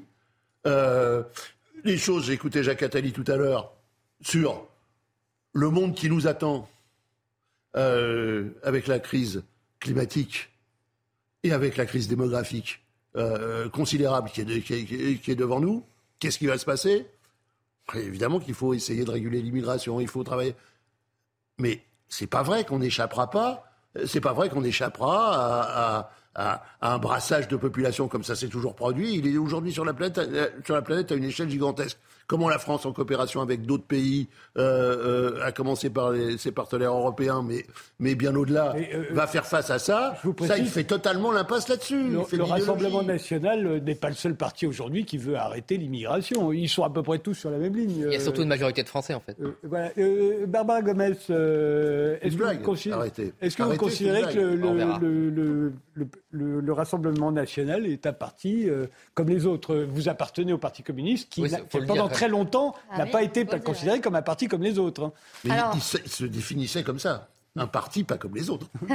C'était écrit. Euh, alors, d'abord, sur les propos d'Elisabeth Borne, on n'est pas dans l'ordre du jugement moral, là. Hein. On, est effectivement sur un fait historique. Ce qui a été rappelé euh, devait être rappelé. Alors, euh, c'est là-dessus, s'il vous plaît, deux secondes. elle a dit je crois. S'il vous plaît. On ne croit pas en l'histoire. Non, mais Et donc, un il y jugement a de eu- valeur des communistes, si vous voulez, ça va être difficile pour moi à entendre. Bah, oui, mais ça a été difficile pour moi de les écouter. Mais vous savez, il y a Mais quelque chose, c'est pas le respect. I- Ici, tout le monde arrive à s'entendre et à Voilà. s'écouter. En tout cas, à s'écouter. je disais, euh, donc c'était, c'est bien un fait historique. Elle a rappelé des faits historiques. Elle a rappelé effectivement euh, la fondation de ce parti euh, par des collaborateurs et des nazis. Oui. Euh, donc là-dessus, pour le coup, j'irai un tout petit peu plus loin. C'est pas qu'un fait euh, historique. C'était pas là juste pour faire de l'histoire. Alors. Dans le contexte dans lequel elle était en train de, en plus de le rappeler, ça avait du sens. C'était pas, c'était pas une, une balle perdue en l'occurrence. Mais euh, dire cela, dire cela, pour le coup, euh, c'est important pour plusieurs choses. C'est important parce que souvent, et on l'a beaucoup entendu, euh, on croit que rappeler ce, ce passé, cette fondation du Rassemblement national, c'est euh, insulter euh, tous les électeurs et les traiter de fascistes. J'ai beaucoup entendu ça. Pas du tout. Et, ça, et comme vous l'avez dit d'ailleurs il y a quelques instants, ça explique. Il y a une différence entre le fond, la fondation du Front National et ensuite du Rassemblement national et l'image qu'il a réussi à travailler de façon très intelligente. Il faut bien le remarquer. Euh, il faut aussi voir comment finalement le traitement médiatique du Rassemblement national s'est transformé, comment aussi les partis à droite euh, sont sur des thématiques qui étaient propres au Rassemblement national, en tout cas, Seul- seulement à droite? Euh, oui. Oui, oui. Bon. Euh, je, je pense, je en pense en tout cas beaucoup à droite, en tout cas, où il y a euh, une course à l'échalote pour être, pour, pour essayer d'avoir les thématiques du Rassemblement national. Donc tout ça fait qu'évidemment, il commence à ressembler à un, à un parti mainstream. Mais attention, on, parle de vernis parce qu'il n'y a pas que l'histoire euh, qui n'est pas euh, très, très euh, glorieuse pour le Rassemblement national. Il y a aussi ce qu'il fait à l'Assemblée nationale. C'est reste un parti qui, en dépit des discours sur le social, qui, explique hein, sa montée en puissance avec des gens qui, n'ont pas, pas effectivement été très satisfaits de leur situation, des dernières réformes à la mettre, etc., se retrouve avec un Rassemblement national qui ne vote pas pour l'augmentation du SMIC, ni pour l'augmentation des salaires, ni pour le Ah, si, si, rétablissement de l'ISS, ni pour le rétablissement de l'ISS, et qui veut supprimer les cotisations sociales et donc détruire notre modèle social et la sécurité sociale. Donc c'est aussi ça le bilan actuel. Alors, réponse euh, euh, Jean-Philippe Tanguy, je donnerai tout de suite après la parole. Oui, bah, euh, écoutez, je, ne sais pas par quoi commencer. Juste, excusez-moi. euh, alors, L'histoire est, est- est nuancée, on ne va pas la refaire dans, dans ce soir, mais le Parti communiste français, si vous voulez, moi, pas de leçon à recevoir du Parti communiste français. Deux tiers des députés français ont soutenu les accords entre l'URSS, entre l'URSS et l'Allemagne nazie. Ils ne sont pas démissionnés, ils n'ont pas rompu avec euh, l'international socialiste, ils se sont euh, solidarisés. Ils ont euh, continué à soutenir cet accord, euh, y compris au début de la guerre, quand la Pologne a été envahie. Ils ont continué à, soutenir cet accord quand la France euh, a été envahie. Le PCF a officiellement reconnu avoir négocié la parution de l'humanité avec euh, l'occupant euh, euh, nazi. Ils se sont désolidarisés, pas tous, hein, évidemment, il y a eu des résistants dès le début chez les communistes, mais ce n'était pas l'attitude du PCF du parti. Ils ont collaboré jusqu'à ce que euh, l'Allemagne nazie euh, déclenche l'opération Barbarossa et envahisse euh, l'URSS. Ensuite, après la- l'après-guerre, vous savez très bien qu'ils ont couvert les, méfaits et la tyrannie soviétique, mais aussi de tous les autres régimes barbares communistes, que ce soit Pol Pot, que ce soit au Vietnam, que ce soit en Chine. Bref, la liste est, interminable. Donc si vous voulez avoir des leçons du PCF, qui lui n'a jamais changé de nom, a dénoncé très mollement euh, tout ce qu'ils ont fait. Euh, Robert lui-même disait qu'ils avaient eu 20 ans de retard à reconnaître euh, les exactions, euh, euh, des partis communistes. Encore aujourd'hui, euh, le Parti communiste n'est pas euh, très sévère avec le régime de Cuba, n'est pas très sévère avec le régime, une fois plus, euh, du Laos ou euh, du Vietnam. Donc, si vous voulez, bon, les leçons de morale euh, des communistes, je n'en prendrai pas euh, ce soir. Pour revenir sur l'histoire du parti, euh, par ailleurs, euh, malheureusement, c'est l'histoire de l'après-guerre. C'est-à-dire qu'avec l'épuration qui n'a pas été effectivement très efficace parce qu'il y avait la menace euh, communiste, beaucoup de gens ont pu se recycler, mais le qu'ont fait la SFIO, le Parti socialiste, l'UDF, le MRP, puis l'UDF. Voilà, on parlait de Madame Veil, vous avez raison sans doute, mais Madame Veil a dû avoir dans son parcours rencontré Monsieur Bousquet, qui a été recyclé euh, par l'État français. Euh, Il a dû remplacer Monsieur Papon. C'est pour rien. Voilà. Donc des personnes qui auraient pu, euh, qui auraient pu, euh, qui ont participé à la, à la déportation euh, des Juifs. Donc c'est pas le Rassemblement national qui a mis, euh, ni Marine Le Pen qui a mis ces personnes au plus haut sommet de l'État. Euh, c'est pas le, euh, c'est pas le Rassemblement national qui a mis à la présidence euh, François Mitterrand qui a reçu euh, la Francisque des mains euh, de Pétain. Donc si toute un an de résistance courageuse. oui, c'est c'est ça, oui. ça, c'est C'est un ça. autre débat. Non, non, mais De Gaulle, C'est de Gaulle. De Gaulle a commenté très, fa- a, a très bien commenté euh, les états de résistance de M. Mitterrand. Il n'était pas dupe. Bon, donc, donc, si vous Ah ouais. voulez, toute cette réécriture vrai. permanente, excusez-moi, toute cette réécriture permanente qui essaie de jeter de la confusion dans le débat public. euh, pour faire croire que l'histoire du Front National serait différente de l'histoire des autres partis français est fausse. Et l'histoire du euh, Front National est beaucoup plus honorable euh, que celle de beaucoup de partis qui ont recyclé des gens qui n'auraient jamais dû échapper à, l'épuration. Et dernièrement, dire que Marine Le Pen n'a pas rompu avec tout ça, c'est quand même une vaste fumisterie. Marine Le Pen a évidemment rompu avec tout ça. Et d'ailleurs, la première période de tension avec Jean-Marie Le Pen, euh, c'était quand M. Le Pen avait dit que l'occupation n'avait pas été particulièrement inhumaine. Et donc c'est là le début, euh, effectivement, euh, du, marinisme, en fait. C'est dire ces déclarations étaient évidemment inacceptables. Christophe Boutin, est-ce que vous considérez, vous, que le, le Rassemblement national est devenu un parti comme les autres, en tant qu'observateur? Écoutez, un parti comme les autres, euh, effectivement, on a, entendu beaucoup sur euh, l'origine du parti. L'origine du parti, euh, c'est effectivement quelques éléments qui venaient de la collaboration. On citera toujours Pierre Bousquet, qui était un ancien de la Charlemagne, mais à côté de cela, c'est beaucoup plus large l'origine du parti, c'est en fait un rassemblement, c'est dans la logique de ce qu'on appelait les comités Tixier-Vignancourt qui avaient soutenu la candidature de ce candidat à l'élection présidentielle de 65. On était absolument dans la même logique. C'est euh, à l'époque euh, Occident puis Ordre Nouveau, Ordre Nouveau qui décide de rentrer dans la légalité, qui a besoin d'une vitrine.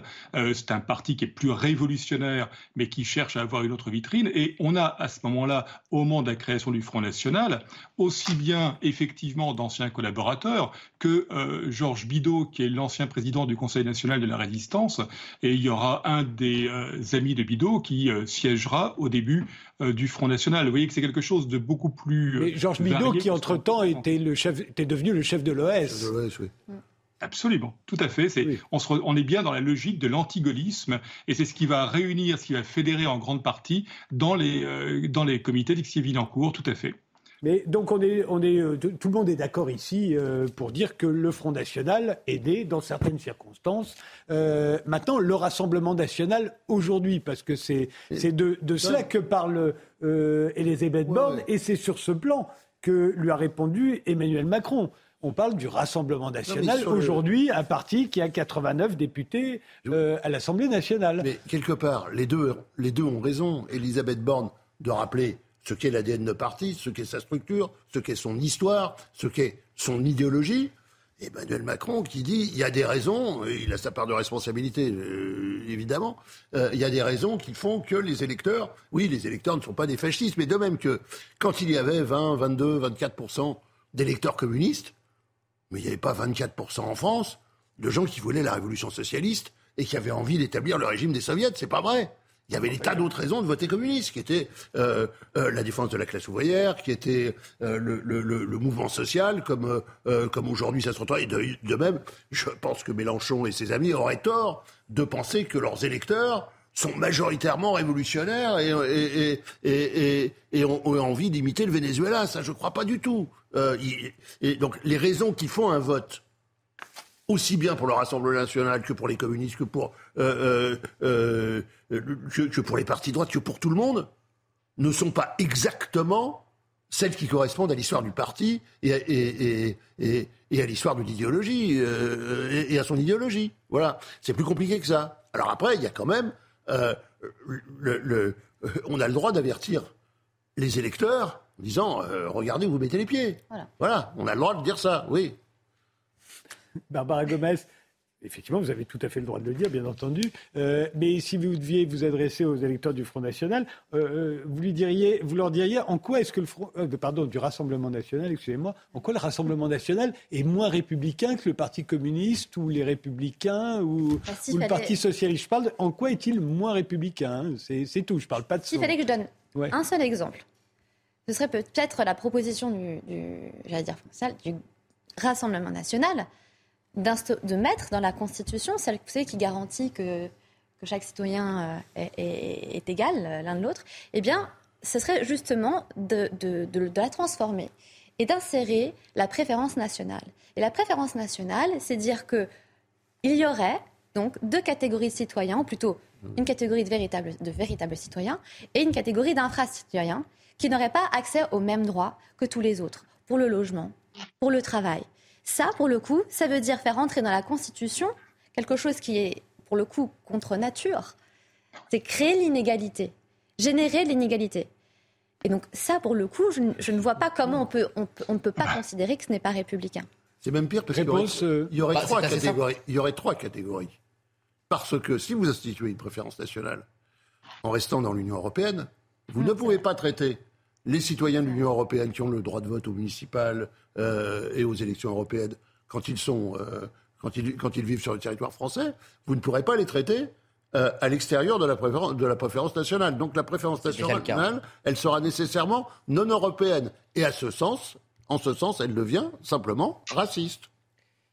Non mais écoutez, tout ça est ridicule. La préférence nationale, elle existe déjà dans la Constitution, ça s'appelle la citoyenneté. Ce que veut faire le Rassemblement national, c'est réaffirmer ce qui existe déjà dans la Constitution. Chose. Quand Mme Gomez dit, non, non, non, quand Mme Gomez dit, on fera deux catégories de citoyens, mais il n'y a pas deux catégories de citoyens, il y a déjà les Français et les étrangers. C'est jusqu'aujourd'hui l'interprétation des juges, le gouvernement des juges, qui, avec l'Union européenne, un certain nombre de conventions, a pris le devant sur la tradition française, faisant que les juges ne devaient être que la bouse de la loi et ne devaient pas imposer leur vision. Malheureusement, cette tradition française a été submergé par la tradition anglo-saxonne, nous avons besoin de réaffirmer ce qu'est la préférence, euh, euh, ou la priorité d'ailleurs, nationale. C'est juste la citoyenneté. Aujourd'hui, un étranger ne peut pas euh, être fonctionnaire. Un étranger ne peut pas rentrer. pardon? Ne peut pas voter. Ne peut pas évidemment voter. Alors, Mme Gomez, je pense, a d'ailleurs une autre idée sur l'accès du droit de vote aux étrangers, sur les élections locales, sans doute. En tout cas, c'est la position de son parti. Ce n'est pas la nôtre. Donc, dire qu'on va créer deux catégories nouvelles, ces catégories, elles existent. C'est juste qu'on réaffirme qu'à la citoyenneté doivent être liés les droits sociaux, doivent être liés à un certain nombre de droits, pas les droits contributifs d'ailleurs, puisque pour les droits contributifs, comme par exemple la sécurité sociale, un étranger qui travaille 5 ans, pour nous, et c'est la même position d'ailleurs maintenant récemment euh, des Républicains, euh, doit avoir accès à la sécurité sociale. C'est juste une question de recharger le niveau. Et quand j'entends qu'il y aurait trois citoyens, monsieur, vous n'avez pas lu le programme euh, du Rassemblement national. et vous ne connaissez... non, bah non, vous, n'auriez pas dit un truc parlez d'un point. Vous ne parlez que d'un point. on va revenir après. Mais je finis mon point sur la question des citoyens européens. C'est totalement faux. Aujourd'hui déjà, les citoyens européens sur l'accès aux droits sociaux ne sont pas traités comme les citoyens français. Il faut attendre un certain nombre de temps pour avoir un certain nombre de droits. Il faut que vous puissiez, pour rester, même si vous êtes citoyen européen en France, justifier un certain nombre de ressources, un certain nombre de situations. Donc ce serait exactement la même situation. sur le droit de vote. Donc euh, non, pas du tout. Donc ce que vous dites, euh, monsieur, est faux, ou alors fait partie euh, d'anciennes doctrines peut-être, mais il faut se mettre à jour. C'est exactement. Christophe Boutin voulait intervenir et je vous redonne la parole après. Christophe Boutin.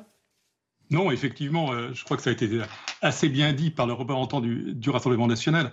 Euh, la distinction classique en droit français, mais euh, c'est du droit constit basique. Hein. La distinction classique est effectivement entre le citoyen, le national, qui a des droits particuliers parce qu'il est citoyen et national, l'étranger, qui pas, qui ne bénéficie pas de ces droits, qui va bénéficier de certains droits en étant présent sur le territoire de l'État, parce que l'État lui accorde ses droits, parce qu'effectivement, il y a dans certains cas droits et libertés qui peuvent être euh, imposés par des juridictions comme la Cour européenne des droits de l'homme, qui peut demander que dans certains cas, il va y avoir une mise à niveau de l'étranger par rapport aux citoyens, mais effectivement, classiquement, un État définit une différence entre le citoyen, l'étranger, et ça a été dit aussi très clairement par notre collègue, par la, distinction avec la citoyenneté européenne, qui est un élément euh, intermédiaire en la matière. Le principe d'égalité en droit, c'est de traiter également des choses égales, mais aussi de traiter de manière différenciée les choses différentes. Or, entre le citoyen national et l'étranger, il y a une différence juridique qu'on ne peut pas nier. Mais, qu'on ne peut pas nier. Mais évidemment, mais moi je suis euh, pour réaffirmer l'identité républicaine de la France. Et effectivement, je suis pour que l'on propose de la citoyenneté française plutôt qu'un droit de vote démagogique et compliqué constitutionnellement, puisque les, les, en gros, quand on élit les collectivités locales, on élit le Sénat. Et donc, euh, euh, le, Sénat vote les lois, et ça, on peut pas. J'ai toujours trouvé que c'était bâtard, sauf pour la question euh, des accords européens, des citoyens européens vivant en France, parce que c'est une autre histoire. Puis en plus, ce sont des échanges euh, égaux. C'est-à-dire qu'un citoyen français, euh, alors on a même des problèmes, on a eu des problèmes avec le Brexit parce qu'on avait des élus municipaux, des élus municipaux britanniques euh, qui étaient bien utiles en Dordogne et ailleurs et dont beaucoup ont, demandé la nationalité française. Donc il y a, des réalités comme ça. Mais sur le fond, l'un des responsables des fourriers du Front National, c'est l'abandon de la gauche quand elle abandonne la laïcité.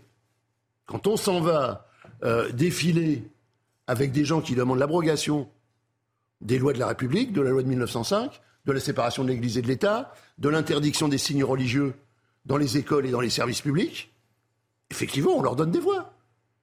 On leur donne ces travailleurs qui vivent dans, euh, les endroits les plus difficiles et qui sont soumis aux, exigences de religion. Voilà. Et donc, euh, euh, quand on abandonne le combat laïque, effectivement, on donne, on donne des voix au Front National qui, lui, Rassemblement National, c'est la même chose, lapsus, j'ai vieilli, qui, lui, fondamentalement, n'est pas laïque. Parce que sa conception de la laïcité est encore autre chose. Mais c'est, euh, euh, mais non. On n'est pas laïque. Non, mais ça, c'est. Vous voyez, ça, c'est. Donc, premier argument, soi-disant, on n'est pas républicain parce que on veut euh, renforcer la priorité nationale qui est d'essence constitutionnelle. On n'a pas la même vision, mais ça c'est une vision, différence de vision de la Constitution, madame. Ce n'est pas un problème d'être républicain ou pas. Et maintenant, on nous invente le fait qu'on ne serait pas laïque. C'est Marine Le Pen qui, même avant de prendre la présidence du Rassemblement national, une fois plus d'ailleurs, contre une certaine part de propositions de son père, réaffirme la laïcité avec l'affaire évidemment du voile à l'école. Et depuis, elle n'a de cesse de la réaffirmer. L'ensemble des propositions de loi. La laïcité, c'est pas que l'affaire du voile. J'ai dit que ça partait de là, mais il n'y a pas que ça. Mais aujourd'hui, c'est malheureusement euh, l'essentiel des problèmes. C'est un conflit évidemment entre l'islam politique, entre l'islamisme et euh, la République. Et d'ailleurs, c'est ce que vous sous-entendiez tout à l'heure avec la manifestation. On ne parlait pas euh, d'une manifestation avec les chrétiens intégristes. Vous reconnaîtrez aujourd'hui que les courants intégristes chrétiens, ils sont quand même marginaux, pour pas dire en voie de disparition. Bon, donc ce que je voulais dire par là. En voie de disparition parce qu'il y a des. il y a eu de formidables, il y a eu de formidables convergences par exemple, euh, dans ce qui s'est appelé la manif pour tous, où on voyait euh, des islamistes intégristes, des catholiques intégristes, des gens de droite, des gens de droite bon teint, des gens d'extrême droite, euh, etc. Il y a eu ce genre de convergence. On, retrouve sur bien des terrains des convergences entre tous les, courants intégristes qui se concentrent euh, qui se concentre contre, contre l'école publique, contre la, contre la loi de 1905. Euh, l'affaire n'est pas terminée. Très bien, monsieur, mais tous ces sujets ne sont Alors pas après, après moi, je ne suis pas de ceux qui disent que la terminée. Tous ces euh, sujets, tous ces sujets si vous voulez, qui viennent d'être égrenés encore, l'attaque contre les écoles publiques, l'organisation de la manif pour tous qui a été organisée par l'épiscopat en lien essentiellement avec des forces liées à l'UMP à l'époque et à l'UDI, UEDF. Donc je ne sais pas de quoi vous parlez, monsieur. Marine Le Pen elle-même n'a pas participé à, la manif pour tous. Donc une fois plus, on est dans une confusion permanente on essaie de faire peur. Oui, mais ils ont, le droit, mais ils ont le droit d'y aller. Ils ont absolument le droit d'y aller. Il y a la liberté d'aller à la manif pour tous. C'est-à-dire d'aller à la manif. Ah. J'espère qu'on ne va pas qualifier ce soit la manif pour tous euh, d'extrême droite, parce que moi, j'y suis jamais allé. Mais enfin, qualifier la manif pour tous d'extrême droite, ça va devenir, euh, ça va commencer à devenir euh, compliqué. non, mais elle, était, elle, était porteuse d'une exigence d'exclusion d'une catégorie de. Je n'étais pas d'accord avec. Écoutez, moi, j'ai toujours été. poser une nouvelle question, pardon. Oui. Euh, enfin, j'ai toujours pas compris pourquoi on n'était pas un parti comme les autres avec les deux vous arguments. Vous n'avez pas l'air de comprendre grand-chose, manifestement. je comprends beaucoup de choses, Mme Gomez. Gardez votre mépris. Est-ce que si vous aviez compris quelque chose, vous, n'y arrivez pas comme ministre Et vous réussissez. Et c'est ça, c'est ça là, ce qui est merveilleux dans le Rassemblement national euh, de, de, de, nouvelle génération. C'est cette capacité à réinventer l'histoire, à faire semblant de tout mettre sur le même niveau. Alors, c'est pas nous, c'est l'époque. Euh, c'est parce que telle personne, tel parti n'a pas réagi. Donc Staline, c'est euh, vous. Ah, ah, excusez-moi, le Parti communiste français, le seul sang qu'il a sur les mains, c'est celui des nazis. Et vous qui aimez ah, l'identité nationale, ah, je non, non, suis la madame. Parti revenons, non, non, revenons pas au. Ceci étant dit, voilà. Là, le révisionnisme communiste, ça va être compliqué. Ceci étant dit, vous voyez, revenons pas à la Seconde Guerre mondiale. On est sur quelque chose où on prend, le, on prend justement le, tout le vocabulaire, toute, euh, toute cette, euh, cette, cette euh, la manière dont, dont, la gauche, et pas que la gauche d'ailleurs, c'est vrai, a contesté le Front National, son histoire, et tout ce vocabulaire est repris et est du coup renversé pour faire apparaître le Front National, comme, le Rassemblement National, comme un parti comme un autre, en dépit des changements d'étiquette. Et vous voyez qu'on a, on a du mal parce qu'on sait que c'est la même chose. Reconnaissez que c'est un peu ce qu'a dit Emmanuel Macron cette semaine. Alors, et, là-dessus, merci de, de le rappeler, parce que justement, Emmanuel Macron, pourquoi Emmanuel Macron se fait élire en disant faites barrage contre le Rassemblement national si c'est un parti comme un autre. Donc en fait, c'est quelque chose, on ne comprend pas. Quand c'est pour le faire élire, il faut faire barrage au, Front, au Rassemblement national. Et euh, maintenant euh, qu'il y a une polémique, c'est un parti comme un Alors, il nous reste juste une minute. Je voudrais poser une question euh, un peu plus à, à Jean-Philippe Tanguy. Je, Quiconque était au deuxième tour pendant très longtemps contre un ou une Le Pen à l'élection présidentielle était certains de l'emporter. Euh, aujourd'hui, les gens ont l'air de dire que ce ne sera pas forcément le cas euh, la prochaine fois. Mais pour conquérir le pouvoir, il faut obtenir la majorité à l'Assemblée nationale. Euh, et jusqu'à présent, aucun parti n'a jamais voulu s'allier avec le, En tout cas, les grands partis n'ont jamais voulu s'allier avec le, Front national. Est-ce que vous pouvez, pensez-vous, conquérir le pouvoir? Ah, Absolument, j'ai aucun doute là-dessus. D'ailleurs, le seul moment, effectivement, l'Assemblée nationale n'est pas un parti comme les autres, c'est qu'effectivement, nous ne sommes pas responsables de la faillite de la France, de sa ruine, de la situation dans laquelle se trouvent euh, nos compatriotes, de nos valeurs, de nos valeurs à terre comme la laïcité. Non, je sais que maintenant on essaie de faire croire que ceux qui sont pas au pouvoir sont responsables de ce qu'on fait au pouvoir, mais enfin c'est un peu gros. Donc moi, je, effectivement, cette, cette euh, confusion, ces mensonges ne marchent plus.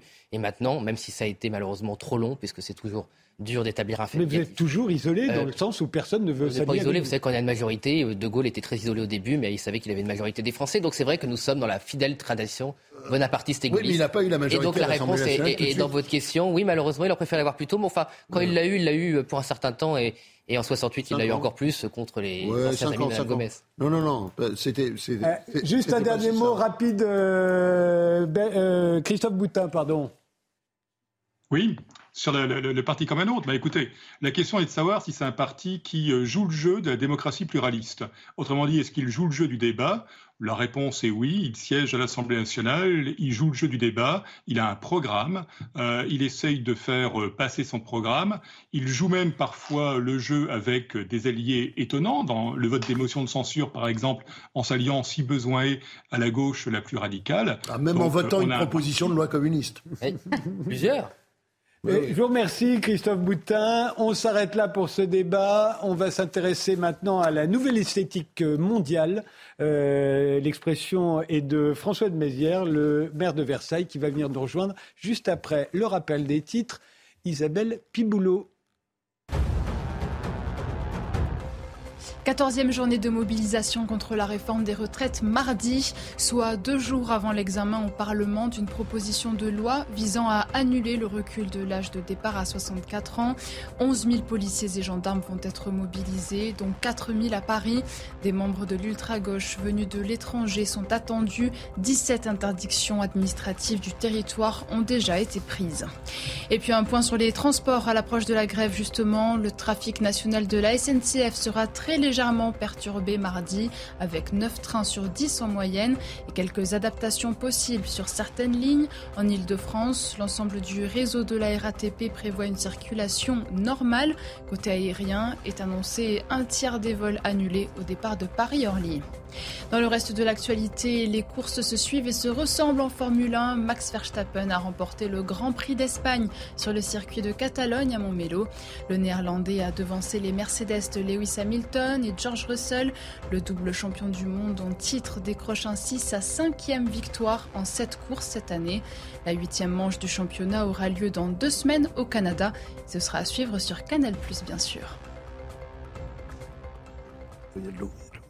Ah François de, Mazière, euh, vous êtes euh, maire, euh, le maire d'hiver droite de Versailles depuis 15 ans. Vous avez été le président de la Cité de l'Architecture de 2004 à 2012. Et vous venez de publier une tribune dans le Figaro Vox faisant l'éloge de ce que vous appelez une nouvelle esthétique mondiale, celle d'une architecture en harmonie avec la nature, qui serait un peu le contraire du courant moderne symbolisé par Le Corbusier au XXe siècle. Hein. Alors l'architecte Rudy Ricciotti euh, doit nous avoir rejoint en duplex. C'est l'architecte du MUSEM à Marseille et l'auteur, entre autres, d'un manifeste intitulé Le béton en garde à vue. Est-ce que vous êtes là, Rudy?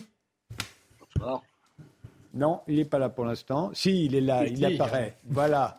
Je voulais m'assurer de sa présence. Mais d'abord, euh, François Mézières, c'est quoi cette nouvelle esthétique mondiale que vous appelez de vos voeux alors? D'abord, je ne pense pas que ce soit une nouvelle esthétique. Je pense que c'est un courant très fort aujourd'hui, si vous voulez, parce qu'il y a la question environnementale qui est devenue fondamentale et qui est partagée par tous. Je salue d'ailleurs Rudy Rucciotti, on se connaît bien quand je présidais à Cité l'Architecture et Patrimoine.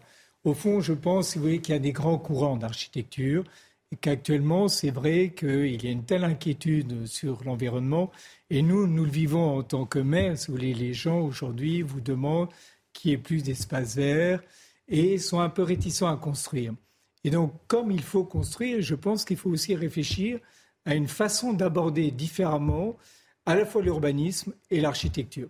Et beaucoup d'architectes sont dans ce courant. Alors, je, vais vous montrer quelques images. Vous allez me dire si c'était à ça que vous pensez. On est allé chercher euh, euh, des constructions récentes euh, qui peuvent effectivement paraître inspirées par, en tout cas, être en harmonie avec la nature. Alors, ça donne des immeubles comme celui-là. on va les laisser défiler hein, pendant que vous. Oui, là, là c'est ce qu'on appelle un peu le greenwashing. C'est-à-dire, si vous voulez, bon, aujourd'hui.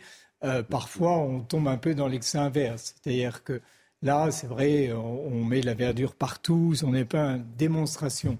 Non, je pense que l'approche est beaucoup plus sérieuse quelque part. C'est-à-dire qu'on essaye de penser effectivement qu'il y ait dans la ville des, îlots de nature qui permettent de rafraîchir la température.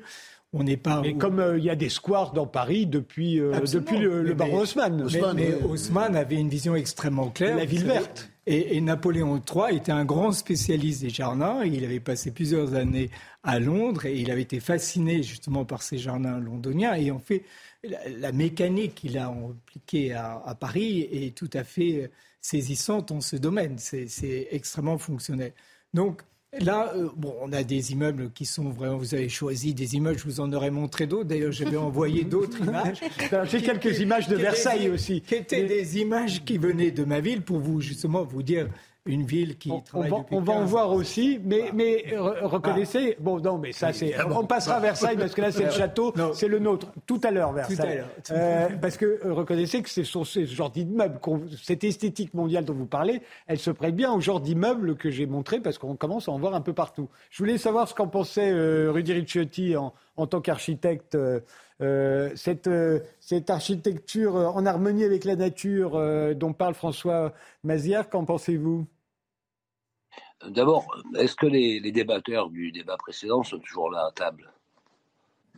Parce que je voudrais juste dire que moi, je suis euh, bonapartiste, gaulliste, patriote, chrétien, et que j'ai voté communiste au premier tour des présidentielles. Voilà. Très bien, c'est bien de nous l'avoir confessé. oui, voilà. Non, parce que euh, la partition du monde n'est pas aussi simple qu'on le croit. Mm-hmm. Euh, moi, je pense que cette question-là relève de la culpabilité qui est une arme de destruction euh, massive du surmoi. C'est une, une, amie euh, psychanalyste qui m'a livré cette phrase. Mais vous, vous parlez là de l'architecture en harmonie avec la nature oui, c'est une histoire de culpabilité existentielle, mais je voudrais de suite citer une phrase de Quatre Mères de Quincy, on ne peut pas l'éviter quand même, quand il dit On détruit la vérité initiatique de chaque art en voulant la compléter ou la croître. Donc ça renvoie au débat que François de Mazière lance, c'est-à-dire où en sommes-nous? Nous sommes totalement en difficulté, effectivement. À qui la faute?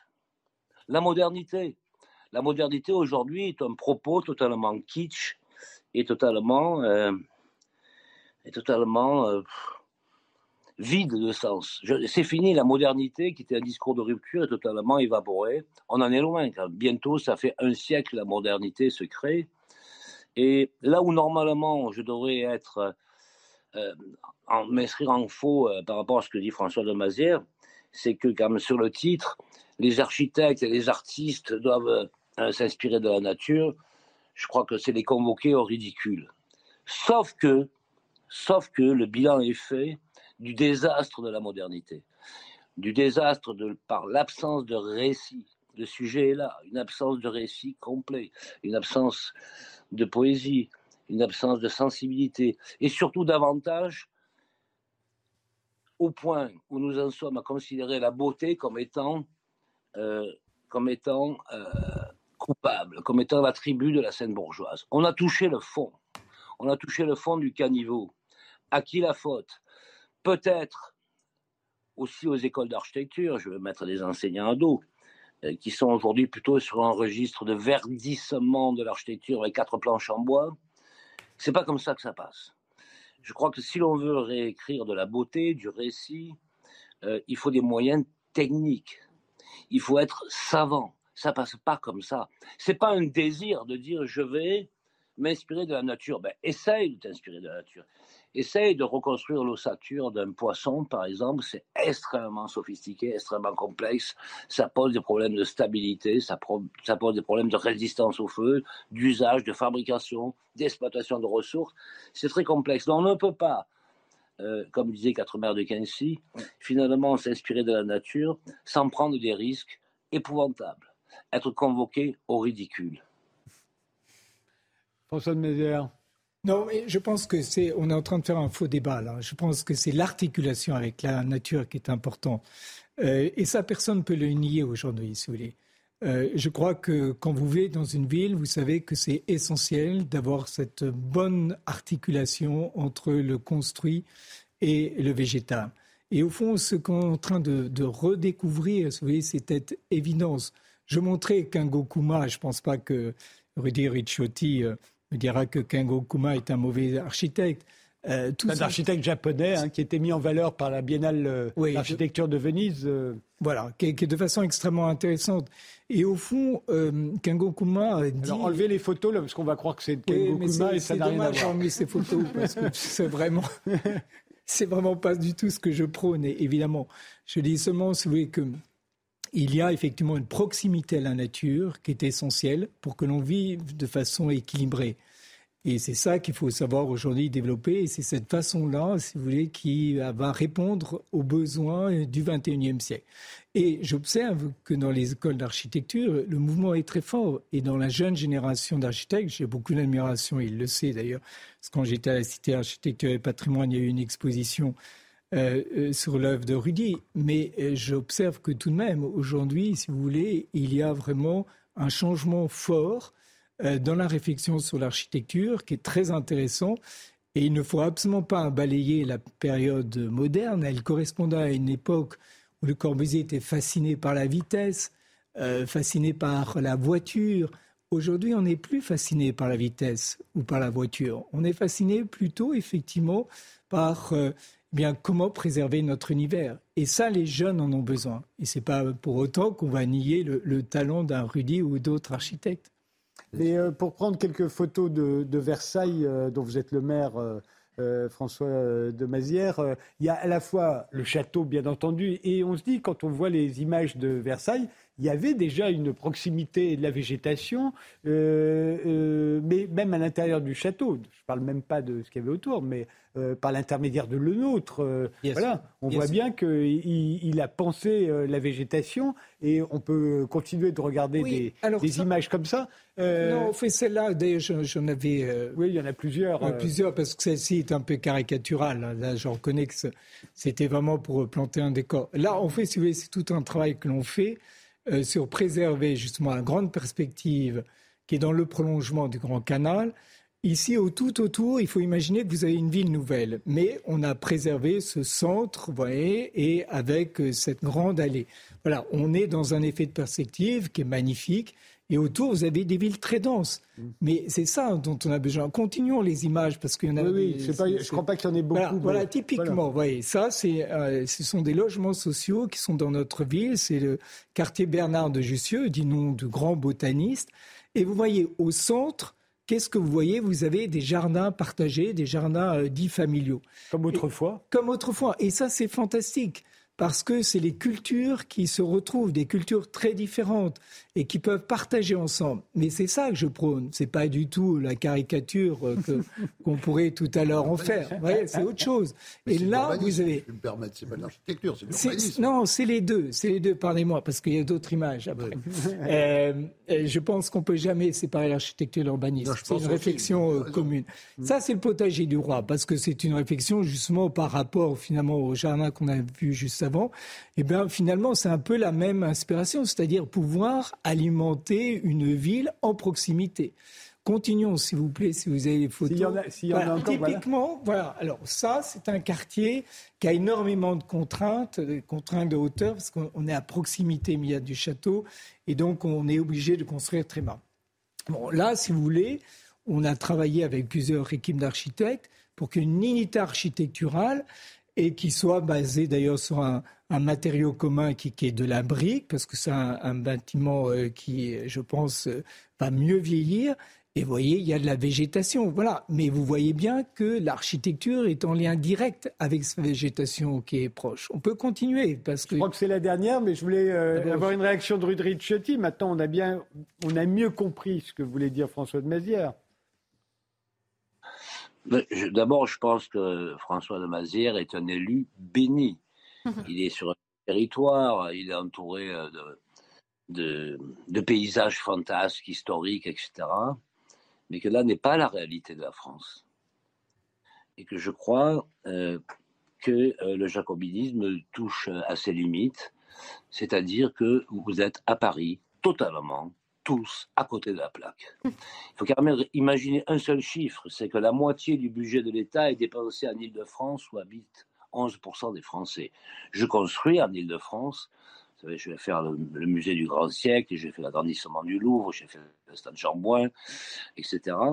Mais les budgets à Paris sont au double des budgets en province. Lorsque je fais un collège en Ile-de-France, le budget par élève est au double d'un budget de collège en province. Ça veut dire quoi alors que le coût des matériaux est le même, que les salaires sont les mêmes? Ça veut dire que euh, nous sommes toujours dans une culture du privilège et vous pouvez employer les mots que vous voulez. Jardin partagé, euh, discipline de l'urbanisme. La France souffre terriblement, mais elle souffre dans des proportions que vous n'imaginez pas. Parce que qu'est-ce que ça veut dire de construire du logement social à 1300 euros du mètre carré alors qu'on construit à Paris à 2300, 2400 euros du mètre carré? Vous voyez bien qu'on n'est pas dans le même pays.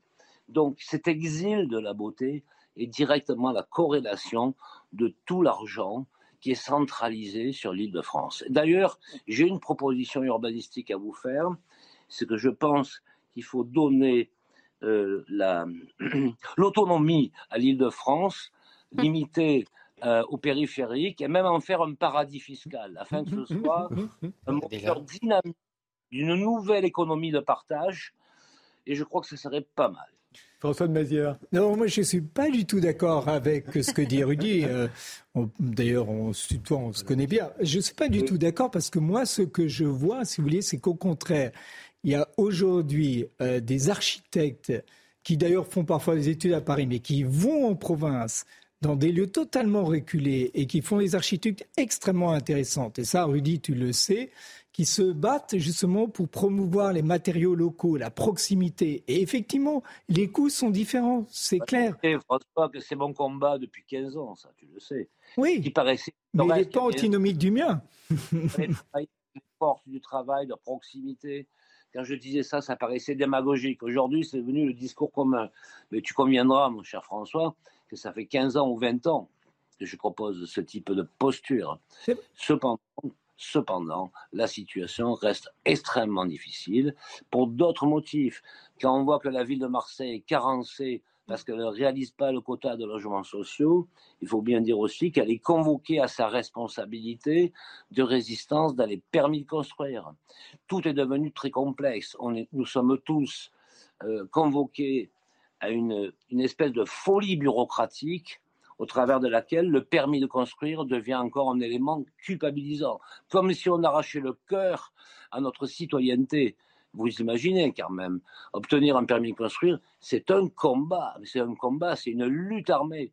Et la difficulté existentielle de la réalisation de la cité est directement liée à des barbaries périphériques, qui ne sont pas celles du capitalisme, qui ne sont pas celles du libéralisme. C'est faux. Seulement, nous sommes tous entravés, comme le sont les médecins, comme le sont les policiers, comme le sont les militaires, par une bureaucratie hystérique qui pèse, qui pèse sur la porosité de notre démocratie. Alors, réaction de deux élus, puisqu'on en a deux sur le plateau. Euh, euh, Jean-Philippe Tanguy, député bah, du, Front du Rassemblement bah, national. Ce, débat est, très intéressant. Moi, il m'inspire deux choses. La première chose, c'est que je trouve ça assez ironique d'avoir choisi Versailles, enfin le château, en tout cas le domaine, euh, comme exemple de proximité avec la nature, parce que comme la tradition française le nôtre, c'est au contraire la mise vraiment au service de la nature par la main de l'homme pour dessiner tel que le voulait, euh, je crois, euh, Louis XIV, à la fois la terre, les arbres, la végétation et l'eau même, avec des travaux gigantesques, avec la plus, grande machine hydraulique de l'époque, la machine de Marly, qui n'a pas fonctionné. Moi, je pense, en tant qu'élu de la Somme, qu'au contraire, il faut une certaine humilité et, en fait, travailler avec la nature, c'est dans nos régions, dans nos, terroirs, on savait, on avait des matières, on avait une façon de construire qui permettait euh, au mieux, hein, évidemment, il ne s'agit pas de dire que le passé était bien, mais de faire au mieux avec euh, ce qu'on avait. Aujourd'hui, on pourrait s'en réinspirer. Moi, ça fait des années, par exemple, que je défends la réhabilitation du lin. Euh, la France est la première productrice de, lin au monde, 75% de la production mondiale. Nous ne la transformons pas. Elle est renvoyée en Chine, elle n'est pas utilisée, alors qu'on peut faire des matériaux d'isolation, des murs, un certain nombre de choses très utiles avec les matières que l'on produit. Donc je pense que là, il y a des pistes, mais euh, ce qui m'inquiète par contre dans votre réflexion, euh, monsieur le maire, c'est de dire qu'il y a une volonté mondiale. Moi, je ne voudrais pas que l'architecture, une fois de plus, impose une, un courant mondial. Au, contraire, inspirons-nous de la diversité euh, des peuples, des terroirs, pour faire vivre ces identités et que la beauté aussi, parce que la beauté est, une valeur. C'est drôle pour la un beauté élu de la est Somme, une valeur. Si pour un élu de la Somme, vous ne défendez pas une idée extraordinaire d'architecture sur les ortillonnages d'Amiens. Si vous m'avez écouté tout à l'heure, vous avez remarqué que justement j'ai dit euh, suite à l'intervention de Rudy Ruccetti, j'ai bien souligné justement qu'il y avait aujourd'hui un retour très fort vers effectivement une architecture de proximité avec la mise en valeur des matériaux locaux. Et je l'ai dit euh, très clairement tout à l'heure. Alors, dernier mot, Barbara Gomez, puisque vous êtes élu municipal à Paris. Oui, euh, compliqué euh, parce que là, il va falloir raccourcir. Euh, à Paris, il y a eu beaucoup d'efforts qui ont été faits pour justement revégétaliser, déminéraliser surtout la ville, pour qu'elle puisse justement répondre aux défis du réchauffement climatique. C'est aujourd'hui des constructions et il faut saluer le, travail, par exemple, de Jacques Baudrier qui travaille, enfin qui fait en sorte que ce soit des matériaux biosourcés qui soient le plus utilisés possible. On a construit des logements dans le 18e avec de la paille, par exemple. Donc c'est comment le défi c'est aussi comment on revoit la construction qui, qui, peut être euh, un petit peu compliqué euh, d'un point de vue environnemental pour justement voilà s'inspirer de ce qu'on a, euh, plus de végétal, voilà. Je vous remercie. quand, même, Paris a trouvé le moyen, a trouvé le moyen de surminéraliser la place de la République, la place de la Bastille, alors qu'il y avait l'occasion de faire des. Je suis obligé de vous arrêter. On a déjà dépassé le temps à partie. Je vous remercie tous les quatre d'avoir participé à cette émission. Merci, Rudy Ricciotti d'avoir été avec nous. Merci à tous de nous avoir suivis et rendez-vous la semaine prochaine pour le prochain numéro, samedi 22h. Les visiteurs du soir, passez une très bonne nuit.